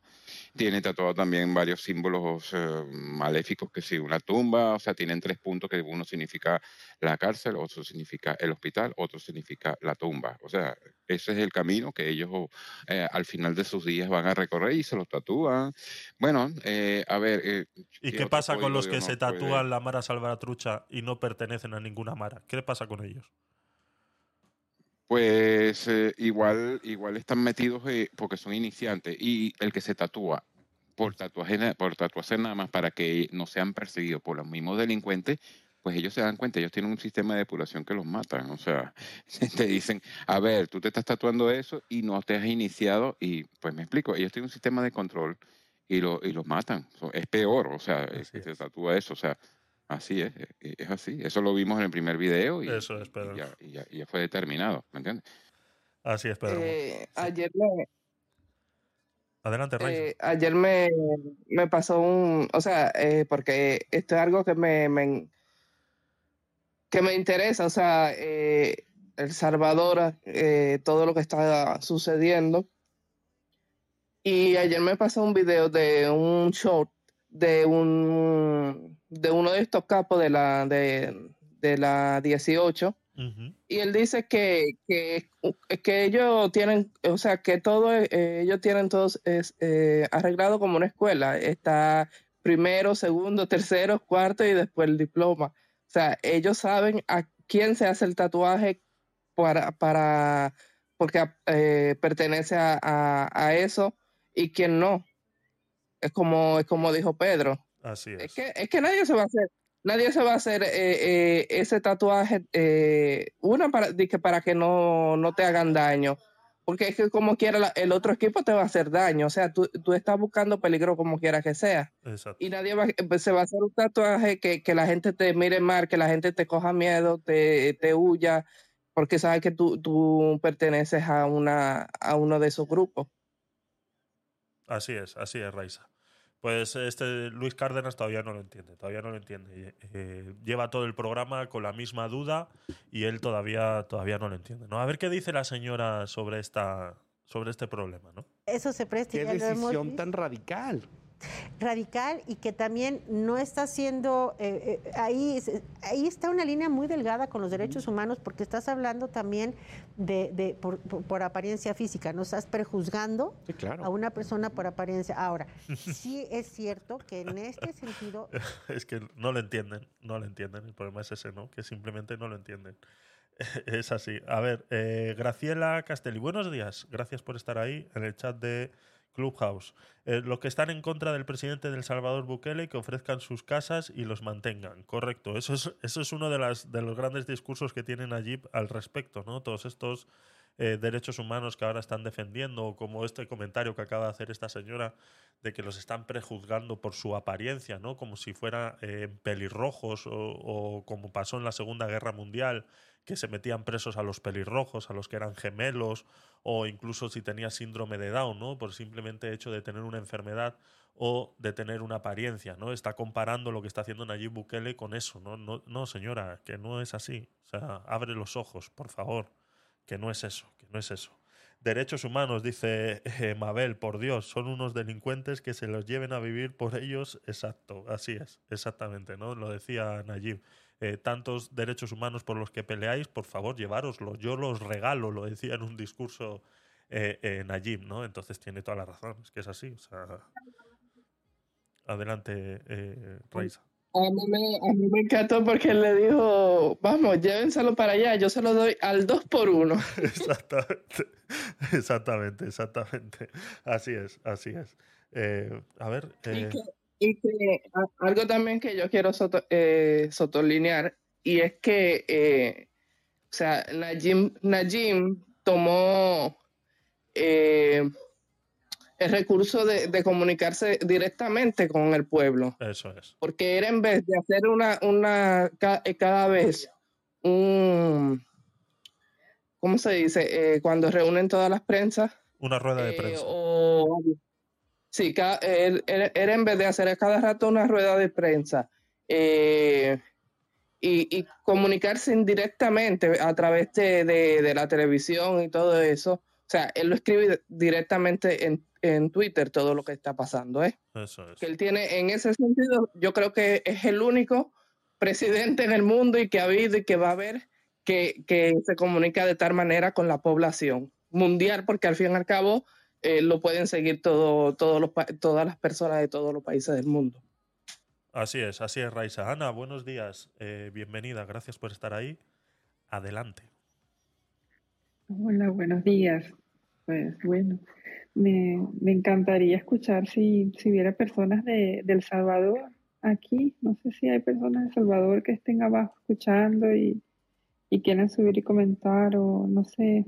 eh, siento que me gustaría escuchar su, la percepción de ellos también, ¿no? Sería interesante. No sé si ustedes ya han tenido oportunidad de conversar con personas de Salvador al respecto.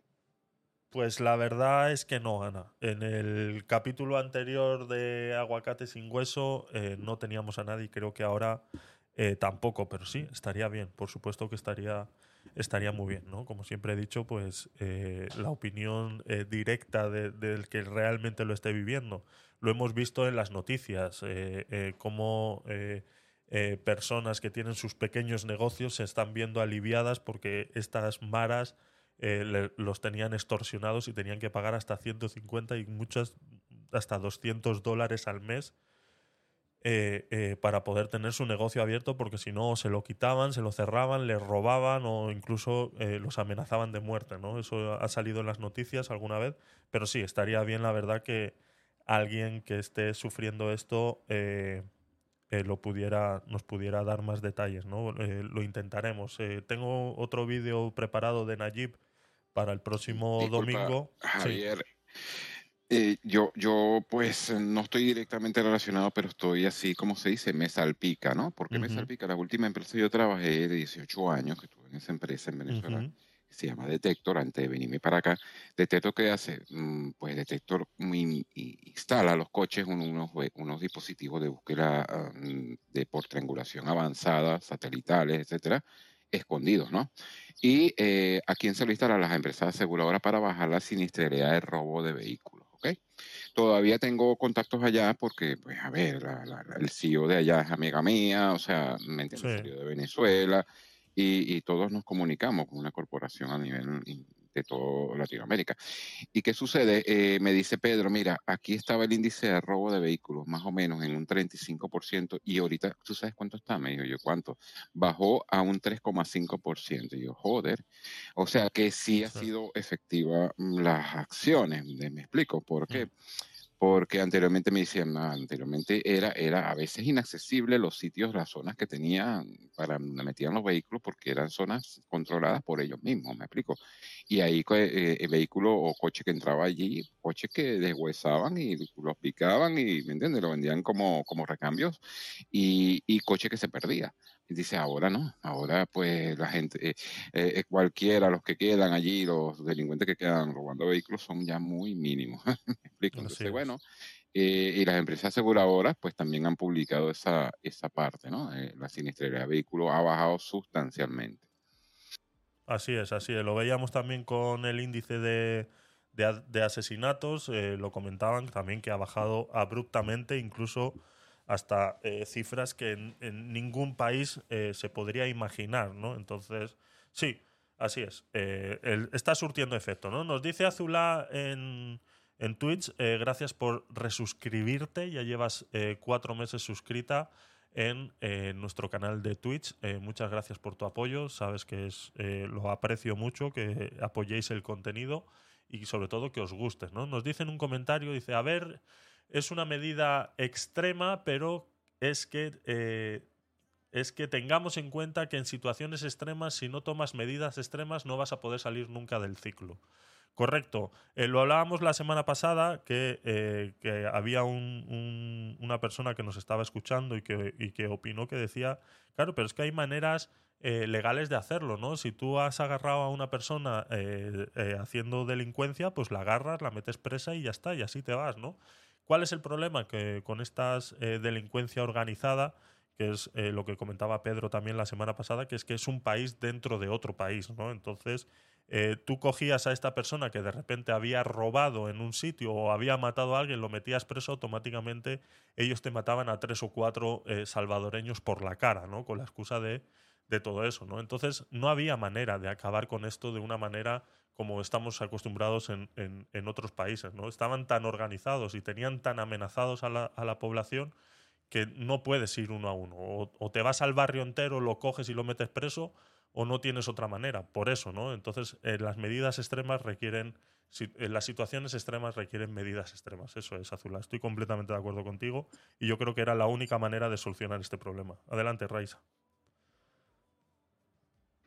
Y que aparte, aparte de, de ser un, un número desproporcional respecto a, a la población, ellos son 6 millones de 10 millones en total, porque están también los que están fuera del Salvador. Son 10 millones, eran más de, de cuánto, Mara. Digamos 100 mil. Sí, sí, no, una locura. Una Era locura. desproporcional. Y también estaban, estaban protegidos por los mismos políticos y por los mismos jueces y por los mismos policías.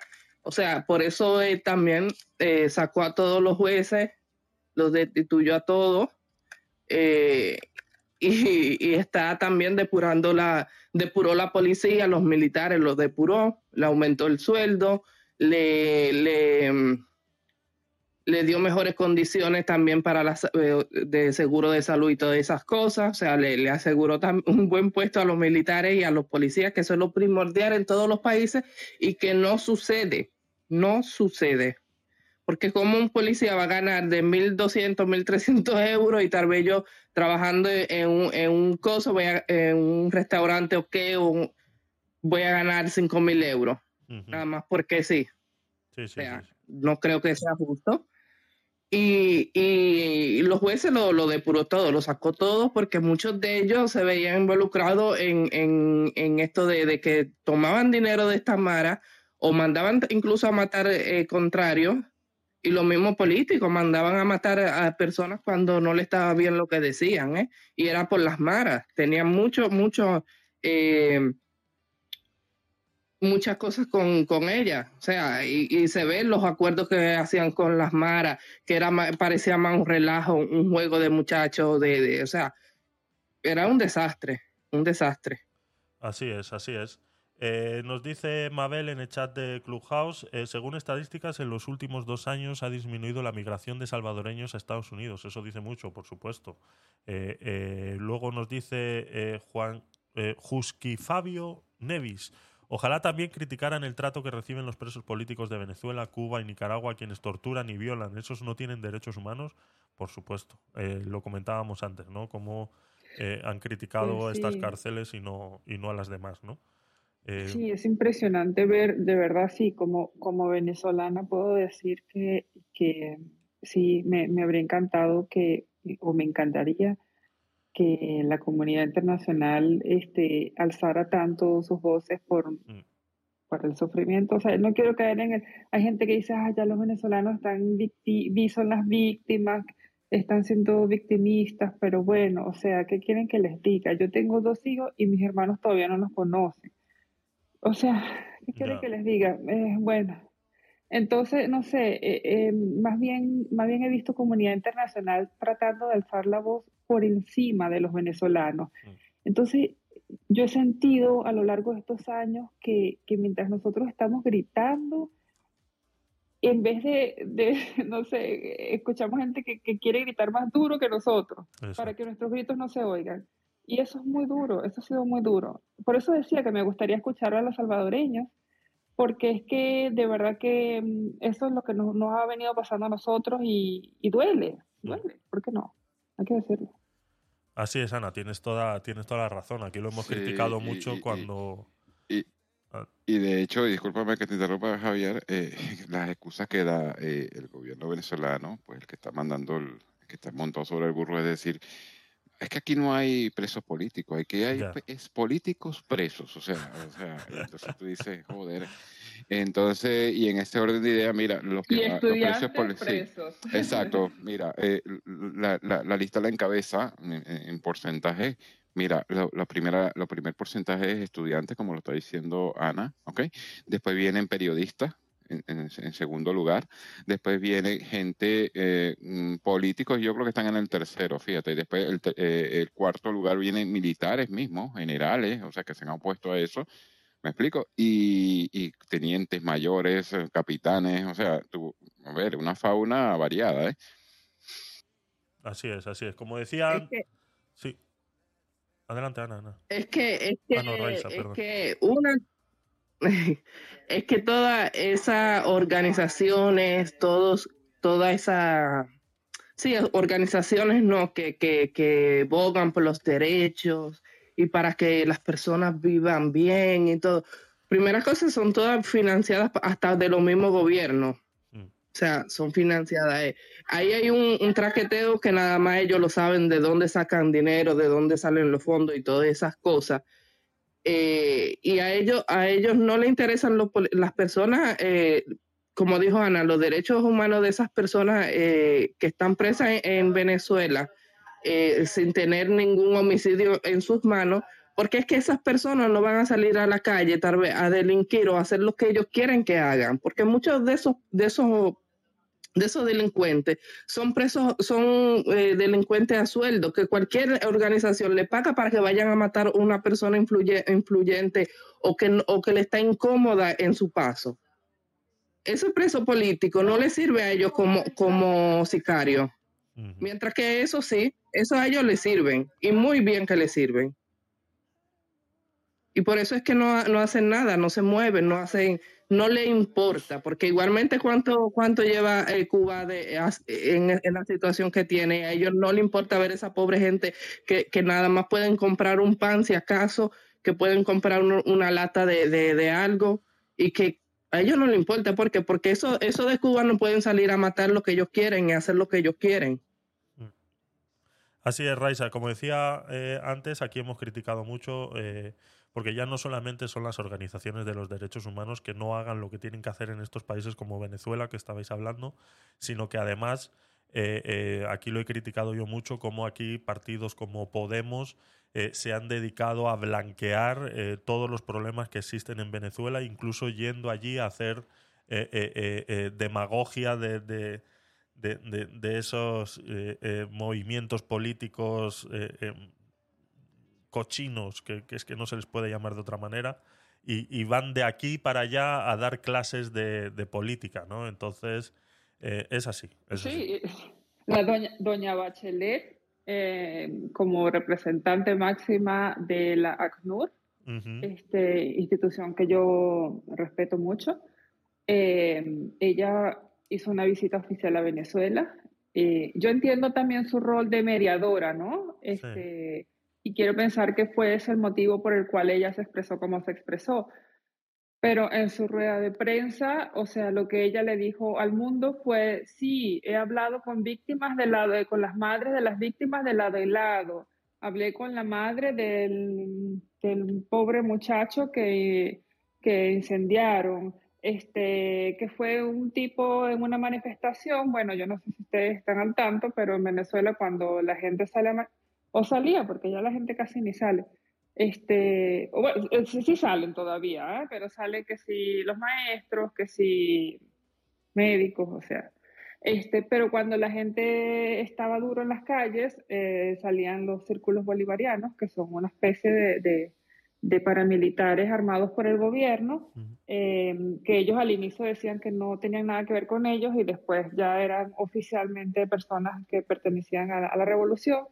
Em, y entonces ellos este, azotaban a la gente, pues disparando de cualquier manera. Este, y, incluso hasta bloqueando accesos de, de- calles, de, de- de barriadas populares, incluso para que la gente no, y, hasta dando muerte pues, a, los, ciudadanos que, que estuvieran yendo a manifestaciones. Entonces, este, bueno, al parecer descubrieron un infiltrado este, que era un- un hombre de, de- de los círculos este, estos que, eh, de los colectivos, realmente, estos son los, los colectivos. Entonces, este, mm, lo, bueno, la multitud enloquecida este, le, le prendió fuego a este hombre. Esto fue algo que sucedió en, ya llevamos 20 años llevando palo de- del chavismo y, y ha sido, pues, bueno, esto fue un evento bastante lamentable y horroroso. Pero bueno, fue lo que ella mencionó en su rueda de prensa, ¿no? Este, la madre de esta pobre víctima. Entonces, no sé, yo creo que es como, es como, o sea, para mí fue como que hubiese ido, no sé, a Auschwitz y haya salido hablando de, que habló con la madre de, de un militar nazi que, que, que los judíos mataron, no sé, o Sí, sea, sí, sí, es como sí, que, ah, Dios mío, pero ¿hasta cuándo? ¿De verdad? Exacto, Ana, eh, tienes toda la razón ahí. La verdad que dejan mucho que desear. es el derecho, el, los derechos humanos del criminal, más no de, de la gente común, ¿me entiendes? De la mayoría, sino de la minoría criminal.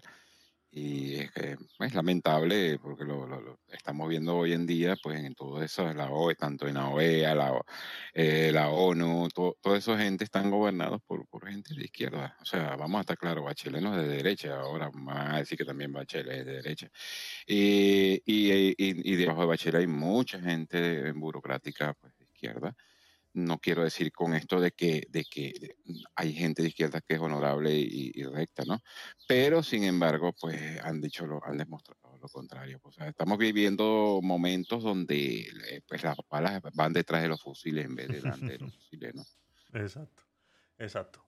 Eh, vamos a continuar. eh, nos quedan nada, seis minutillos de, de vídeo, a ver qué más tiene que decir esta señora. Y ya vamos, eh, eh, abrimos eh, tertulia y, y- y vamos terminando, ¿vale? Vamos allá. Quienes portan estos tatuajes es que están, pues son parte de ese grupo. Pues quizá es más sencillo, pero es una línea muy delgada. Eh, comentabas incluso, y, y creo que a todos nos debe inquietar, porque todo este operativo a mí personalmente me tiene muy preocupada, más allá de los liderazgos latinoamericanos en los que todos estamos pendientes de que no se lleguen a este, estos autócratas o dictadores que, que- que afecten a la larga. Sí, A mí, a mí me, me- me preocupa más el efecto cucaracha, porque estamos muy cerca. México tiene ya problemas en, en todas estas migraciones. O sea, que se nos vengan los maras. De hecho, ya están en, Ok, en claro. Chiapas y están operando también. Han contribuido con muchos cárteles mexicanos. De hecho, han sido parte de, lo- de las, de los operadores, de lo- quienes intimidan, de, de quienes, pues a lo mejor hasta han sido reclutados por estos cárteles para hacer el trabajo muy sucio, ¿no? que es el de amedrentar, el de eh, matar, etcétera. El Y- sicariato. Eh, Exacto, y, y esta, eh, estos operativos exitosos que vemos, que además es impecable, vaya, es que parece de cine, o sea, este, este, este anuncio con una cárcel impecable, todos perfectamente formados. Cuando eliminas este, esto que ven ellos como el estorbo, es muy triste, pero así lo están viendo y así parece, dadas las circunstancias, el estorbo de la legalidad, el estorbo de la técnica. Así es. Y me atrevo a ir más allá, el estorbo de la prensa, ¿no? Por eso estos ataques y los embates, ¿no? ¿Para qué? que- Yo, yo estoy flipando, ¿eh? O sea, yo, yo estoy. Eh, eh, no sé. O sea, es que no sé cómo reaccionar a esto, de verdad, porque lo único que me da es risa. O sea, ¿qué están hablando? ¿Qué es eso del efecto cucaracha? O sea, ¿qué me estás diciendo? O sea, lo que hablábamos la semana pasada, que ahora el problema lo va a tener Estados Unidos, porque claro, eh, ¿a quién le van a mandar el dinero de Estados Unidos a El Salvador para seguir manteniendo a las maras? Claro que el problema ahora lo tiene Estados Unidos. Y si tú tienes maras en México, claro que el problema ahora lo tienes tú. Entonces cuando el problema estaba en El Salvador, claro, pues como a mí no me salpica, pues no pasa nada. Ahora, claro, como tú has acabado con el problema, ahora, claro, eh, van a emigrar a otros sitios, este mismo problema va a emigrar a otros sitios. Ahora, ¿qué vamos a hacer nosotros? Pues eh, lo primero que tienes que hacer es dejar de criticar lo que está haciendo Nayib Bukele, porque igual te vas a encontrar en la misma situación en un par de años. Entonces, eh, cuidado. Es que, es que de verdad, o sea, me da risa. Es que la única manera de reaccionar a esto es eso, reírte. Reírte, porque claro, te estás dando cuenta tú mismo que vas de progre defendiendo y criticando lo que está haciendo Nayib Bukele y ahora resulta que, claro, que como él va a acabar y ha acabado con este problema, resulta que ahora este problema se puede traspolar a otros países, ¿no? Como hemos dicho la semana pasada, en Estados Unidos existen las maras en Estados Unidos que son eh, las que financian eh, eh, haciendo, mandando dinero a El Salvador a estas maras. Que ahora, como no tienen a quién mandar dinero, se tienen que eh, quedar allí, ¿no? Entonces ahora Estados Unidos tiene un problema muy grande y es que, claro, eh, ¿qué pasa con esto? Eh, pues, ah, ah, pues te jodes. Sí, Ahora. Eh, el balón de el balón de, del otro lado de la cancha. Claro, claro, Entonces, ahora qué hacemos con ese balón, ¿me entiendes? claro. A ver, eh, eh, eso es todo, a ver. Y bueno, Nayib Bukele está resolviendo el problema no vendiendo el sofá, como, como, como el que le monta cuernos a la mujer que vende el sofá porque el sofá es el culpable, ¿no? ¿No? Eh, ¿Me entiendes? O sea, a ver. Exacto. Exacto, entonces, ahora es sí. es que se, se llora, es, es como, como dicen, no, se, se llora, se llora y se canta a la misma vez porque dice, ah, esas cucarachas, ah, no, pero espérate, que ellos están aquí también presentes. Exactamente. Exactamente. O sea, esto nada más hay que, hay que reírse. A ver. Queremos, o sea, ¿para qué tanta cosa? Pues sí, se soluciona, pero entonces, insisto en mi pregunta, ¿eso ya no es democracia o sí? La gente Una- lo quiere también. Es que es una línea, muy- porque si vamos a que Ajá. ellos eh, lo eligen, lo apoyan, su asamblea, que son su partido político, están asistiendo a su sistema de representación política, le, ve- le- le facilita las acciones, Sí, híjole. ¿Qué? pues se está ¿Qué? atendiendo ¿Qué? a sus ciudadanos. Claro. Oye, eh, Es y se sorprende. O sea, es que encima está, está formando la frase y, y- y lo- para los que estáis en Twitch eh, eh, lo- tenéis que ver la cara de la señora. O sea, si no, intento explicarosla. O sea, la señora está formulando la frase y ella misma se está dando cuenta de que, hostia, es que es, es así, es democracia. Es, exacto, o sea, es así. La gente lo ha elegido, la gente lo ha puesto ahí, tiene un 95% de aceptación. Es así. O sea, hola, Sí. esa es la democracia. Hay, hay, hay, hay una confusión entre lo que es democracia y putocracia. ¿sabes? Una cosa, ¿me entiendes? Es increíble, de verdad. Es increíble cómo ella misma se va dando cuenta formulando la frase de que eh, sí, es democracia. Pues te jodes, es lo que hay. Interesantísimo. Es, es muy interesante para inter- cerrar. En el marco latinoamericano, o sea, estamos viendo, creo que cada cosa a, a medir por, por Yo creo que se están dando cuenta de que este programa debe durar, pues eso, ¿no? 50 minutos, que es lo que dura la grabación, una hora. Y se están dando cuenta que después de los primeros 30 minutos, que fue lo que vimos la semana pasada, eh, eh, ya no había más nada de qué hablar. Es lo que hay que hacer y punto. Entonces, ahora se han encontrado con 20 minutos en los cuales no saben qué decir. Porque ellos Y mismos de se están dando cero, y de, y de rating cero los últimos minutos. Exactamente. Ellos mismos se están dando cuenta de que es la solución, es lo que hay que hacer. Entonces, claro, se han encontrado con 20 minutos vacíos. ¿Qué, qué- qué- qué hacemos? ¿Qué- o sea, intentado- y se han repetido una y otra vez en lo mismo, ¿no? Y lastimosamente es así. Eh, eh, y se irán termina- y habrán terminado el programa y todavía seguirán preguntándose, ¿pero esto es democracia? Caso específico, ¿no? Por, por el ejemplo que poníamos hace un rato. No es lo mismo, obviamente, El Salvador que el Perú. O sea, están llegando este tipo En el Perú lo hicieron con Sendero Luminoso. Que no se nos olvide que si eh, eh, eh, el, el- ¿Cómo se llama este? El japonés. Eh, Fujimori. Fujimori. Alberto Fujimori, sí. Exactamente. Si Fujimori no hubiera hecho lo que hizo para acabar con el Sendero Luminoso y que fue muy criticado y fue.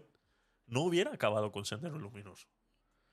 Y que ahorita, déjame decirte, porque tengo familia allá, Sí. está volviendo otra vez a salir la gente de la cárcel senderista. Está pasando lo mismo que con la ETA acá, ¿ok? Eso estamos, es. Estamos perdonándolo y lo estamos sacando otra vez a, a circulación, y que antes que estaban en fuera de circulación. Entonces, bueno, eso va a traer problemas a la larga. Eso es. Nos dice Carlos en el chat de Clubhouse, dice, sí, escuchar hablar a esta gente es como escuchar el canal eh, venezolana de televisión hablando mal sobre la oposición. Ellos están utilizando un método. Están generando una matriz de opinión porque saben que tienen seguidores que escuchan esto y repiten lo que escuchan. Correcto. Así es. Así es. Eh, se deben a sus, a, sus, a sus seguidores. Eso es. Venga, vamos a tener... A ver, quedan tres minutos. Vamos a ver. Tipo de líderes, pero no necesariamente hay una homogenización de la sociedad y de sus instituciones. Pero un panorama así, con esta salvaguarda, un panorama general que veas para, para América Latina, más en este año que hay elecciones importantes, la de Argentina, por ejemplo. Sí, la de Argentina y el próximo año la de México. Sí. O sea, que demandan esto. Yo, yo quisiera hacer, digo, para América Latina esto es muy atractivo, es muy seductor. Sí. Eh, para México también. eh, justo, justo pasamos en esto que fue la presidencia de Felipe Calderón, de la declaración de guerra, frente a la presidencia de Andrés Manuel López Obrador, que dice abrazos, no balazos, porque hay una distinción en, en- en las narrativas y, y cuál es la que está siendo más efectiva, no en los resultados, porque ambos resultados son malos, ambos. Y eh, en la narrativa de pacificar a una sociedad que está enfrentando la violencia con mensajes más tranquilos o violentar a una sociedad reclamando esto. Eh, Es seductor, por eso preocupa, porque estos maras también están por aquí, pueden estar mañana a- Sí. a- afuera de este edificio. eh, este efecto cucaracha porque saben de estas detenciones y preocupa también porque eh, eh, puede ser una demanda de la ciudadanía. Ahora, una demanda desesperada y poco articulada. A mí me gustaría, y esto fue un ejercicio que sí sucedió en 2008, eh, que hubiese un operativo regional, o sea, que hubiese, sí, este confinamiento, sí, este centro con ma- magnífica tecnología, sí un estado de excepción que de momento está funcionando y que acabe en un momento dado, como lo fue la pandemia y todo sí. está bien. Sí, pero que, no nos acostumbremos. Que no nos acostumbremos a eso, que no sea la- la- la- lo vigente y que por otro lado los Estados Unidos, porque ellos tienen también muy claro, digo, estos maras surgieron en California. Sí, claro. Hay vínculos a nivel regional hasta Centroamérica que además operan con los cárteles, con, los, con el crimen organizado y que también blanquean dinero. Entonces, Claro. hay que, hay que a mí me gustaría para, para nuestra región y como ejercicio para Latinoamérica que dejemos estas propuestas seductoras que, que demandemos cooperación multilateral, que de, cooperación regional que pueda articular más y mejor toda la, la- la- el, el combate a la delincuencia organizada y que si los salvadoreños están apoyando a su presidente que sea para bien, pero no lo es todo. Ojalá, ojalá. Y, y bueno, pues ahí está el, el- el deseo, creo que nos unimos a él y ojalá que pase. Y, y de cualquier manera, si nos das oportunidad, aquí lo estaremos analizando, Anabel. Muchísimas gracias y te felicito por poner este tema en los medios. Hay poca información y es muy, Oye, es muy importante porque son pues propuestas muy seductoras, pero hay que analizarlas con mucha objetividad y mucha información. Gracias, gracias. Es Anabel Gracias. Ortega, politóloga, internacionalista. Un honor Qué progreso. eh, tenerte aquí y además aprender de ti. Gracias, Anabel. Al contrario, gracias a ustedes. Pásela maravillosamente bien. Gracias, Luis. Descanse, nos vemos, Sí. nos escuchamos. No te Hasta preocupes. la próxima. Gracias. Luis Cárdenas. Ah, le repito las redes sociales, arroba Luis Cárdenas MX. Lo siento, Luis, no te vamos a seguir. Eh, gracias, Luis. Eh, sí, pasaremos, pasaremos una, una mejor tarde. Eh, vale, sí. eh, sí. Eh, son muy progres. Eh, tienen miedo a ejercer realmente y hacer lo que realmente tienen que hacer, ya sea en México para acabar con los cárteles, ya sea en Venezuela para acabar con estos sinvergüenzas políticos eh, eh, que tienen, ya sea lo que sea que haya que hacer, tienen miedo a hacerlo porque tienen miedo al qué dirán, tienen miedo a que vengan los derechos humanos y le digan que sí, que no, que no sé qué, que no sé cuántos. Entonces el efecto cucaracha te lo vas a comer, porque no vais a tener las agallas que hay que tener para hacer esto. Entonces el efecto cucaracha Así te lo vas a comer. O pones las barbas tuyas en remojo y tomas acciones o, Mm. o, te, o te comes te comes las cucarachas esas que vienen y más nada. Perdona mi, mi ignorancia, me imagino que las cucarachas resisten las bombas este, atómicas, me imagino que por ahí viene la cosa, pero eh, ¿a qué se refieren con el efecto cucaracha? Bueno, que cuando tú echas insecticida a un enjambre de cucarachas se dispersan y se van para el lado, para la casa del vecino, ¿me entiendes? Eso es. El efecto cucaracha. Eso es. A eso se refiere, ¿no? Que estas, estas organizaciones maras eh, se van a, van a, van a cruzar a lo loco no, a- pero tan, tan a lo loco no se van a ir, porque, por ejemplo, cuando Uribe este, se metieron los, los, las FARC, se metió en Venezuela, ¿no? Ujú. pero se metieron porque estaban, porque Chávez los estaba este, protegiendo, porque los que se fueron para, para Ecuador les entraron allá y los aniquilaron a todos. Entonces, mm, Sí, sí, claro. A ver, tan rápido no va a pasar, pero ¿sabes cuál es el problema? Que es, el, el- es eh, esto de las maras no es de ayer para hoy. O sea, El Salvador lleva sufriendo esto muchos años. Entonces, es lo que hemos Sí, hablado muchas sí, veces, claro. es la rana metida en agua y le vas calentando, le vas calentando, le vas calentando y no se va dando cuenta. Entonces, esto es así, el efecto cucaracha, van estas cabecillas de estas maras, como decía, ¿no? Las de Estados Unidos, ¿qué van a hacer ahora? Ya no tienen la excusa de existencia de mantener las maras en El Salvador, entonces van a tener que empezar a, eh, eh, a delinquir entre ellos o van a tener que eh, buscarse otras, otras historias, porque es lo único que saben hacer.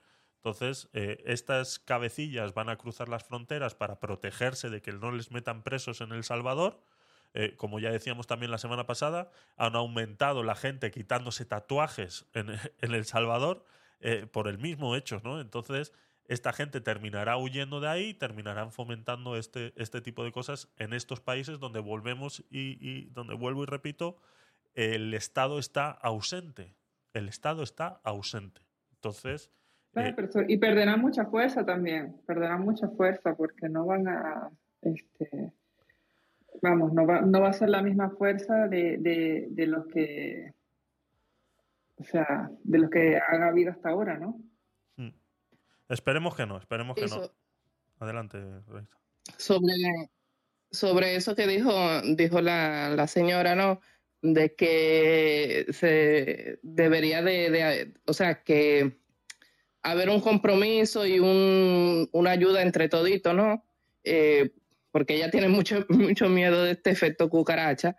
Eh, lo prácticamente eh, atraparon a dos en, en El Salvador que, que asesinaron a- a un político de Colombia Mm. y se lo, se lo devolvieron a Colombia. Uno era salvador- salvadoreño y uno era colombiana y él lo hizo, él le mandó para allá Claro. a esas dos personas, no la protegió, no la cosa y se la mandó para allá para que la, la justicia colombiana haga lo que tengan que hacer.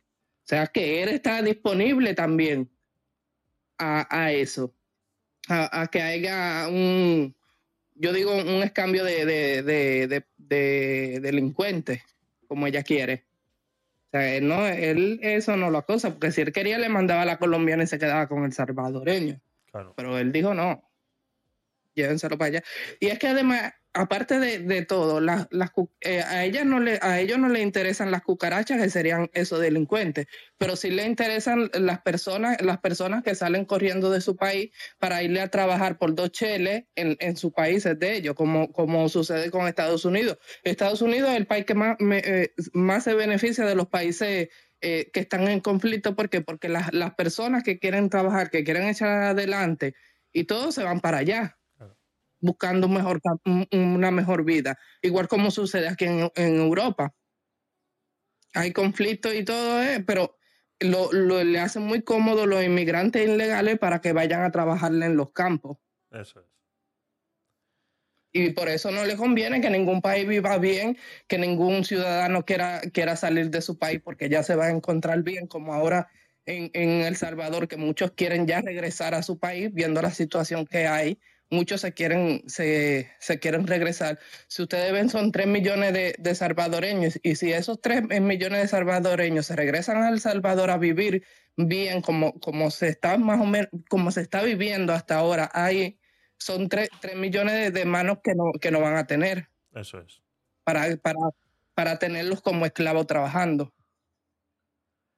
Así es, Raisa, tienes toda la razón en eso y, lo hemos comentado eh, muchas veces cómo se utiliza la inmigración como arma arrojadiza eh, para los países, ¿no? Tanto a favor como en contra eh, se han estado utilizando. Aquí en España hemos estado utilizando a Latinoamérica cuando aquí iban todos de ricos en, en el 2008, que iban todos de ricos, cómo se traían gente de Latinoamérica, Filipinas incluso, trabajadoras para trabajar en las casas, ¿no? Obreros que por la mañana ponían ladrillos en, en- en edificios, eh, llegaban por la tarde y tenían una señora en casa que les servía el café, ¿no? Entonces, eh, sí, es así, ¿no? Y luego cuando, cuando esta gente ya no podía pagar esos servicios, todas estas personas se quedaron desamparadas aquí en España y, y- y- muchos de ellos se tuvieron que regresar a su país porque ya no había, ¿no? Ya eso ya era- Es igual como, como sucede en Cuba. En Cuba no hacen nada, no le interesa nada. ¿Por qué? Porque tienen, tienen la, la esperanza de que escapen todos esos, esos doctores de Cuba y vayan a los, a los demás países a trabajarle. Igual como en Venezuela, que a ellos les benefician esas personas buenas que, que son profesionales, son buenos profesionales, a ellos les interesa que vayan allá a sus países a que le, a que les resuelvan los problemas que no les resuelven sus ciudadanos. Entonces, por eso es que siempre, eh, eh, por eso es que cuando las cosas las hacen bien, ah, no, ese es un dictador, ese es, tengan cuidado, comenzándole a, poner cosas a las personas, eh, la chincha, ¿no? Y, y, pero los delincuentes no lo queremos, entonces quiéranlo a todo, quiéranlo a todo por igual. No, no estamos hablando de derechos humanos, pues recojan todos esos delincuentes que se van para allá y, y pónganlo ustedes a estudiar en las escuelas, como dijo Petro, que Petro de verdad que debería de, de- de esconderse debajo de la tierra, porque eh, un- no sé si me equivoco, pero en Colombia los que pertenecieron a la FARC están en la política, como que ellos no hubieran hecho nada, no hubieran asesinado a nadie. O sea, eh, matamos cinco o seis, no, no se preocupen, ahora yo voy a arreglar el país, pero si tú no lo arreglaste antes, pues ¿cómo lo vas a arreglar después en la política? Exacto, O exacto. sea, no, es que son cosas que no tienen lógica. Exacto, eso que ha hecho Colombia con las FARC es lo mismo que hemos hecho nosotros aquí con ETA, ¿no? Tenemos a Bildu metido en el gobierno y son etarras, o sea, son, son, son etarras. Es gente que ha estado ahí, ¿no? Eh, el gran cabecilla de, del movimiento etarra que salió eh, preso el otro día, hace, bueno, hace ya un tiempo, no digo el otro día, pero bueno, hace ya un tiempo eh, le vitoreaban cuando salía de, de- de la cárcel y ahora es un consejero ahí en Bildu, ¿no? Entonces, sí, lo que hicieron en, en Colombia fue eso. Les ofrecieron un partido político para disolver las FARC, ¿no? Aquí con ETA sucedió exactamente igual. Adelante, Ana. No, digo que es increíble, pero bueno, sí, este, eh, o sea, yo entiendo que a veces hay que negociar porque si te están matando, este, pues eh, tienes que negociar de alguna manera. Pero lo que no, lo que no tiene sentido es que después entonces la gente apoye a gente que trae ese perfil, ¿no? Es como que, bueno, pero ¿dónde está tu, tu sentido como, bueno, no sé. O sea, yo puedo... Es como puedo... ese, ese, mm, Ajá. Sí, sí, adelante, adelante, perdona. no, que es como este, que quieren eh, creer en, o sea, en el romanticismo, ¿no? Que decimos siempre, romantizar este, al, al narco, romantizar al, al guerrillero, romantizar al, este, al terrorista. Este, eso, eso es tan peligroso y, y que todavía siguen sucediendo estas cosas, es impresionante. Eso es.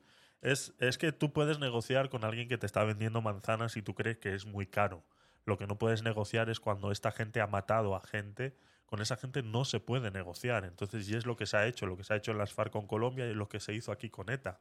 Negociar Y además, las y muertes. además, y ade- sí, sí, y además no se le pone ningún compromiso de por medio. O sea, que es lo más triste del mundo. O sea, a ver, esa mamarrachada que hizo Santos, el presidente Santos, ¿verdad?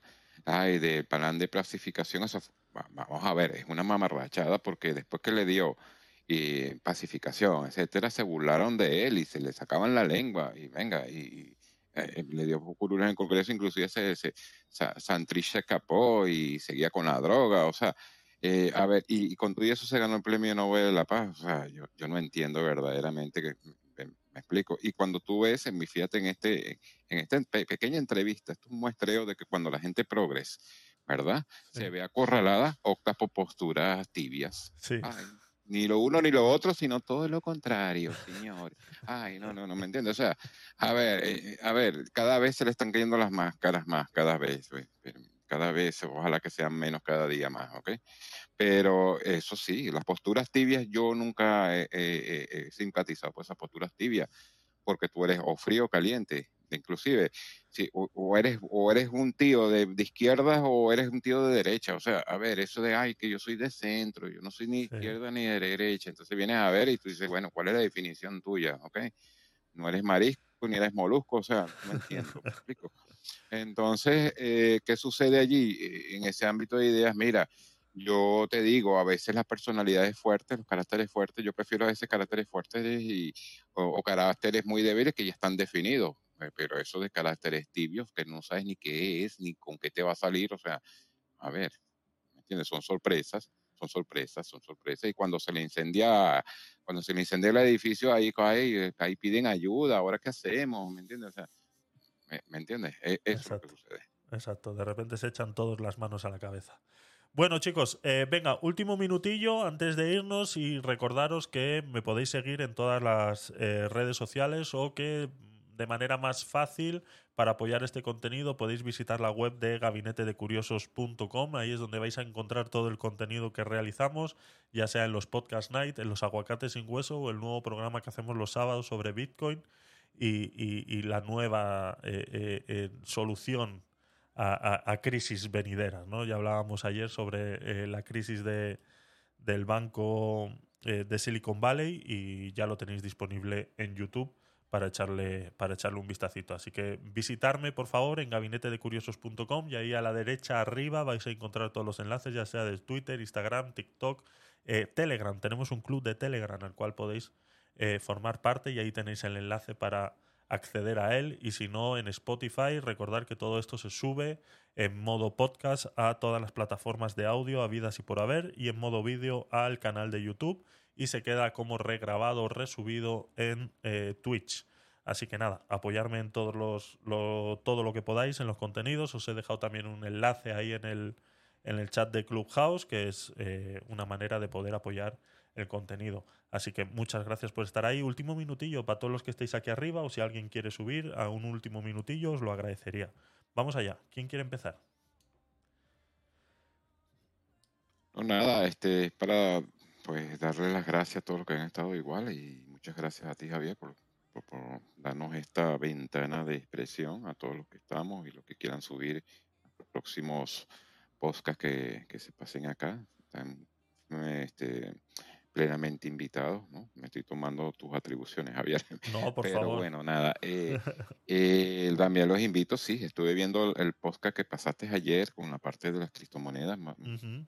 aunque no soy, aunque no entiendo mucho y no, y no soy muy tendiente a la criptomoneda, me pareció interesante porque verdaderamente, pues, eh, eh, esa plataforma que estás manejando, mm, pues, es, aparte de ser segura, es confiable. Y, y bueno, nada, eh, que le echen una ojeadita allí y los lunes y los viernes a las 10 de, de la noche, hora de España, eh, para el Podcast Night. Muchísimas gracias. Gracias, Pedro. Se te agradece. Eh, Javier, Raiza, Ana, último minutillo. ¿Algún comentario sobre lo que hemos visto o algo que, que queráis decir? Adelante.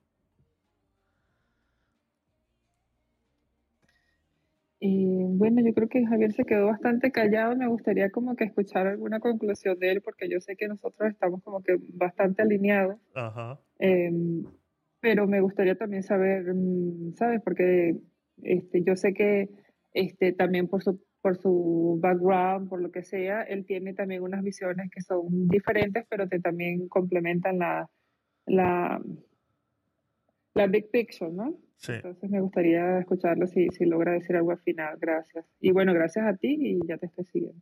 Gracias, Ana, por estar ahí. Eh, Javier, adelante, ¿te han, lanzado, ¿te han lanzado la piedra? Venga.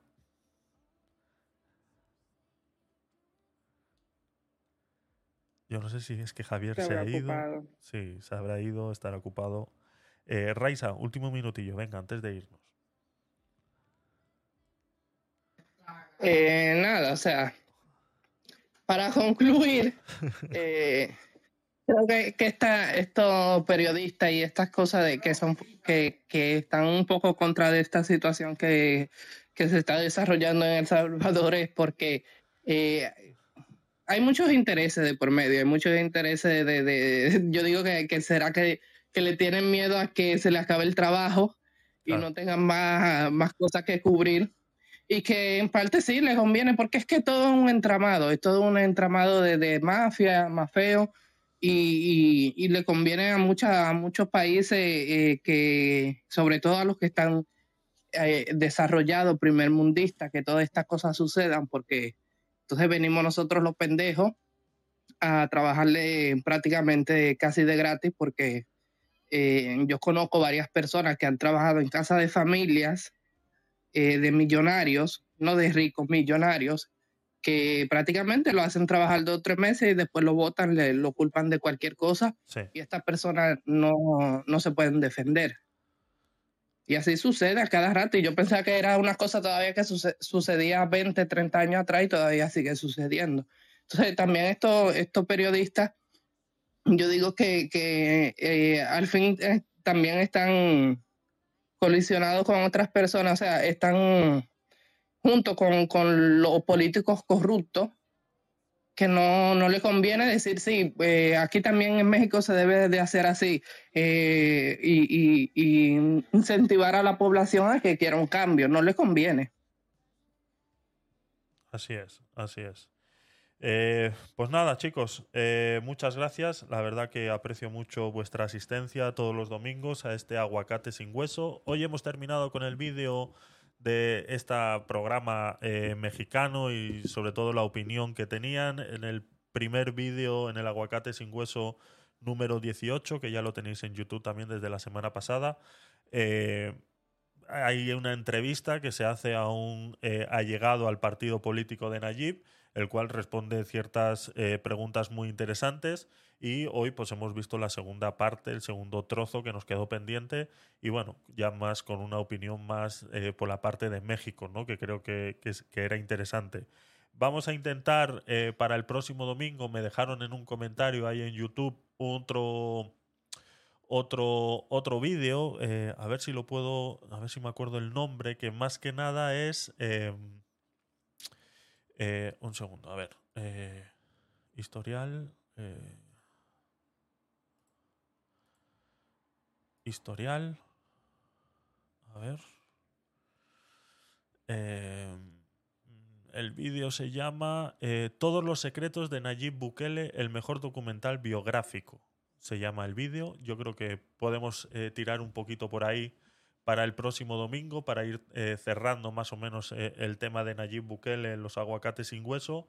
Y como decía eh, Ana hace un momento, vamos a intentar, vamos a ver si localizamos a alguien por Clubhouse que sea de El Salvador y, le apetezca pasarse por aquí y hacernos algún comentario al respecto, fuera de lo que dentro de nuestras percepciones podamos tener o, o que hayamos vivido ahí o, o- o conozcamos cómo funciona eh, Latinoamérica, ¿no? Así que intentaremos que eh, el próximo eh, domingo en el aguacate sin hueso número 20 eh, pues pueda venir alguien y nos dé más luz sobre cómo se está viviendo realmente ahí, alguien que esté actualmente viviendo en El Salvador y que nos comente a pie eh, cómo, es, ¿no? Así que poco más, muchas gracias por estar ahí, Javier, Pedro, gracias, sabes que te quiero mucho, Raisa, Ana, eh, Mabel, Sexy y Carlos, gracias por estar ahí.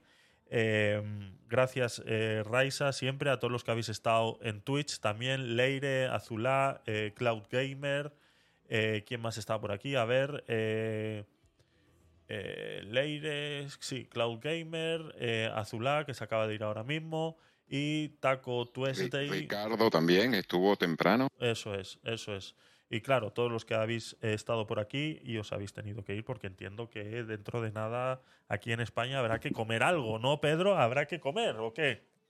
Claro, claro que sí, claro que sí. Cada día, y cada día somos más. Mira, eh, eh, hoy han pasado por esta sala más de 36 personas. Eso ¿ok? es, Sí, eso es. 36 personas. Y, y- y bueno, este, yo creo que pues eh, tanto este capítulo como el que viene, que va, ser como derecho a réplica, ¿no? Porque Eso es. esto, los secretos escondidos de Nayib Bukele, pues eh, se mm, hacen de notar de que mm, la imparcialidad de las mismas. Entonces, bueno, muchísimas gracias a todos por estar ah, abajo y por haber venido. Muchas gracias. Eh, un poquitito de música y nos vamos. Venga, vamos allá.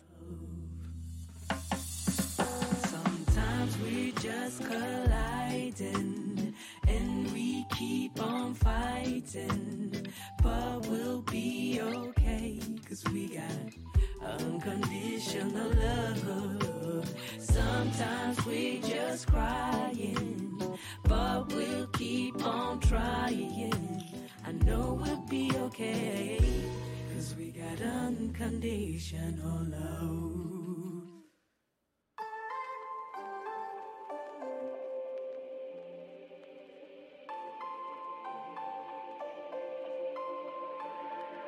Reel me in to get it going. Open me up. Sweet talking like you mean it, but you're making it so complicated. Chaito Leire, gracias por estar ahí. Sabes que te quiero mucho. Te echaba de menos, lo sabes. Telling me you don't want any obligations and how you hate them.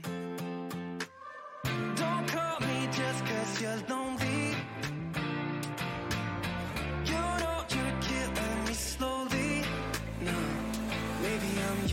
Maybe I'm not. I think about it way too much, and every single thought is making me, making me. Give me something straight from your heart. All this insecurity is tearing me apart. You're making me sleepless. You're making me sleepless. Yeah.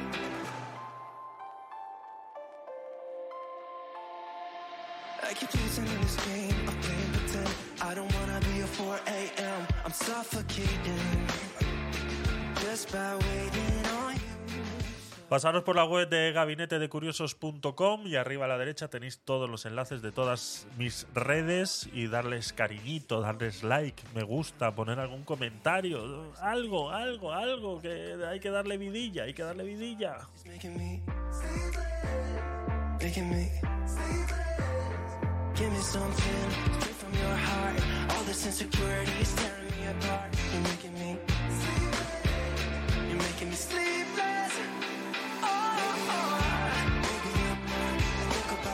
En la web de gabinetedecuriosos.com vais a encontrar todos los enlaces a todos los podcasts que eh, se hacen en nombre de gabinetedecuriosos.com y todas las noticias que tratamos en los Podcast Night lo vais a encontrar ahí. Ahí está la base de todo lo que comentamos en los Podcast Night y así pues tenéis, eh, oye Javier, ¿de dónde has sacado esa información? Pues bueno, ahí la tenéis.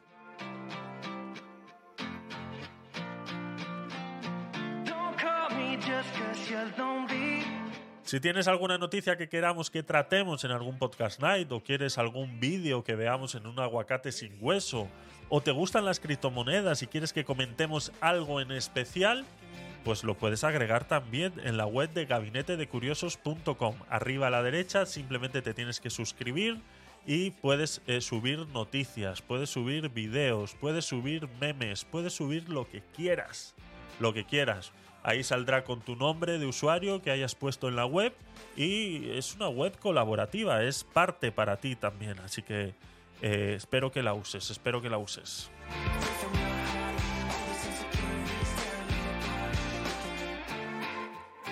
Chaito, feliz domingo. Descansar lo que os queda y os quiero.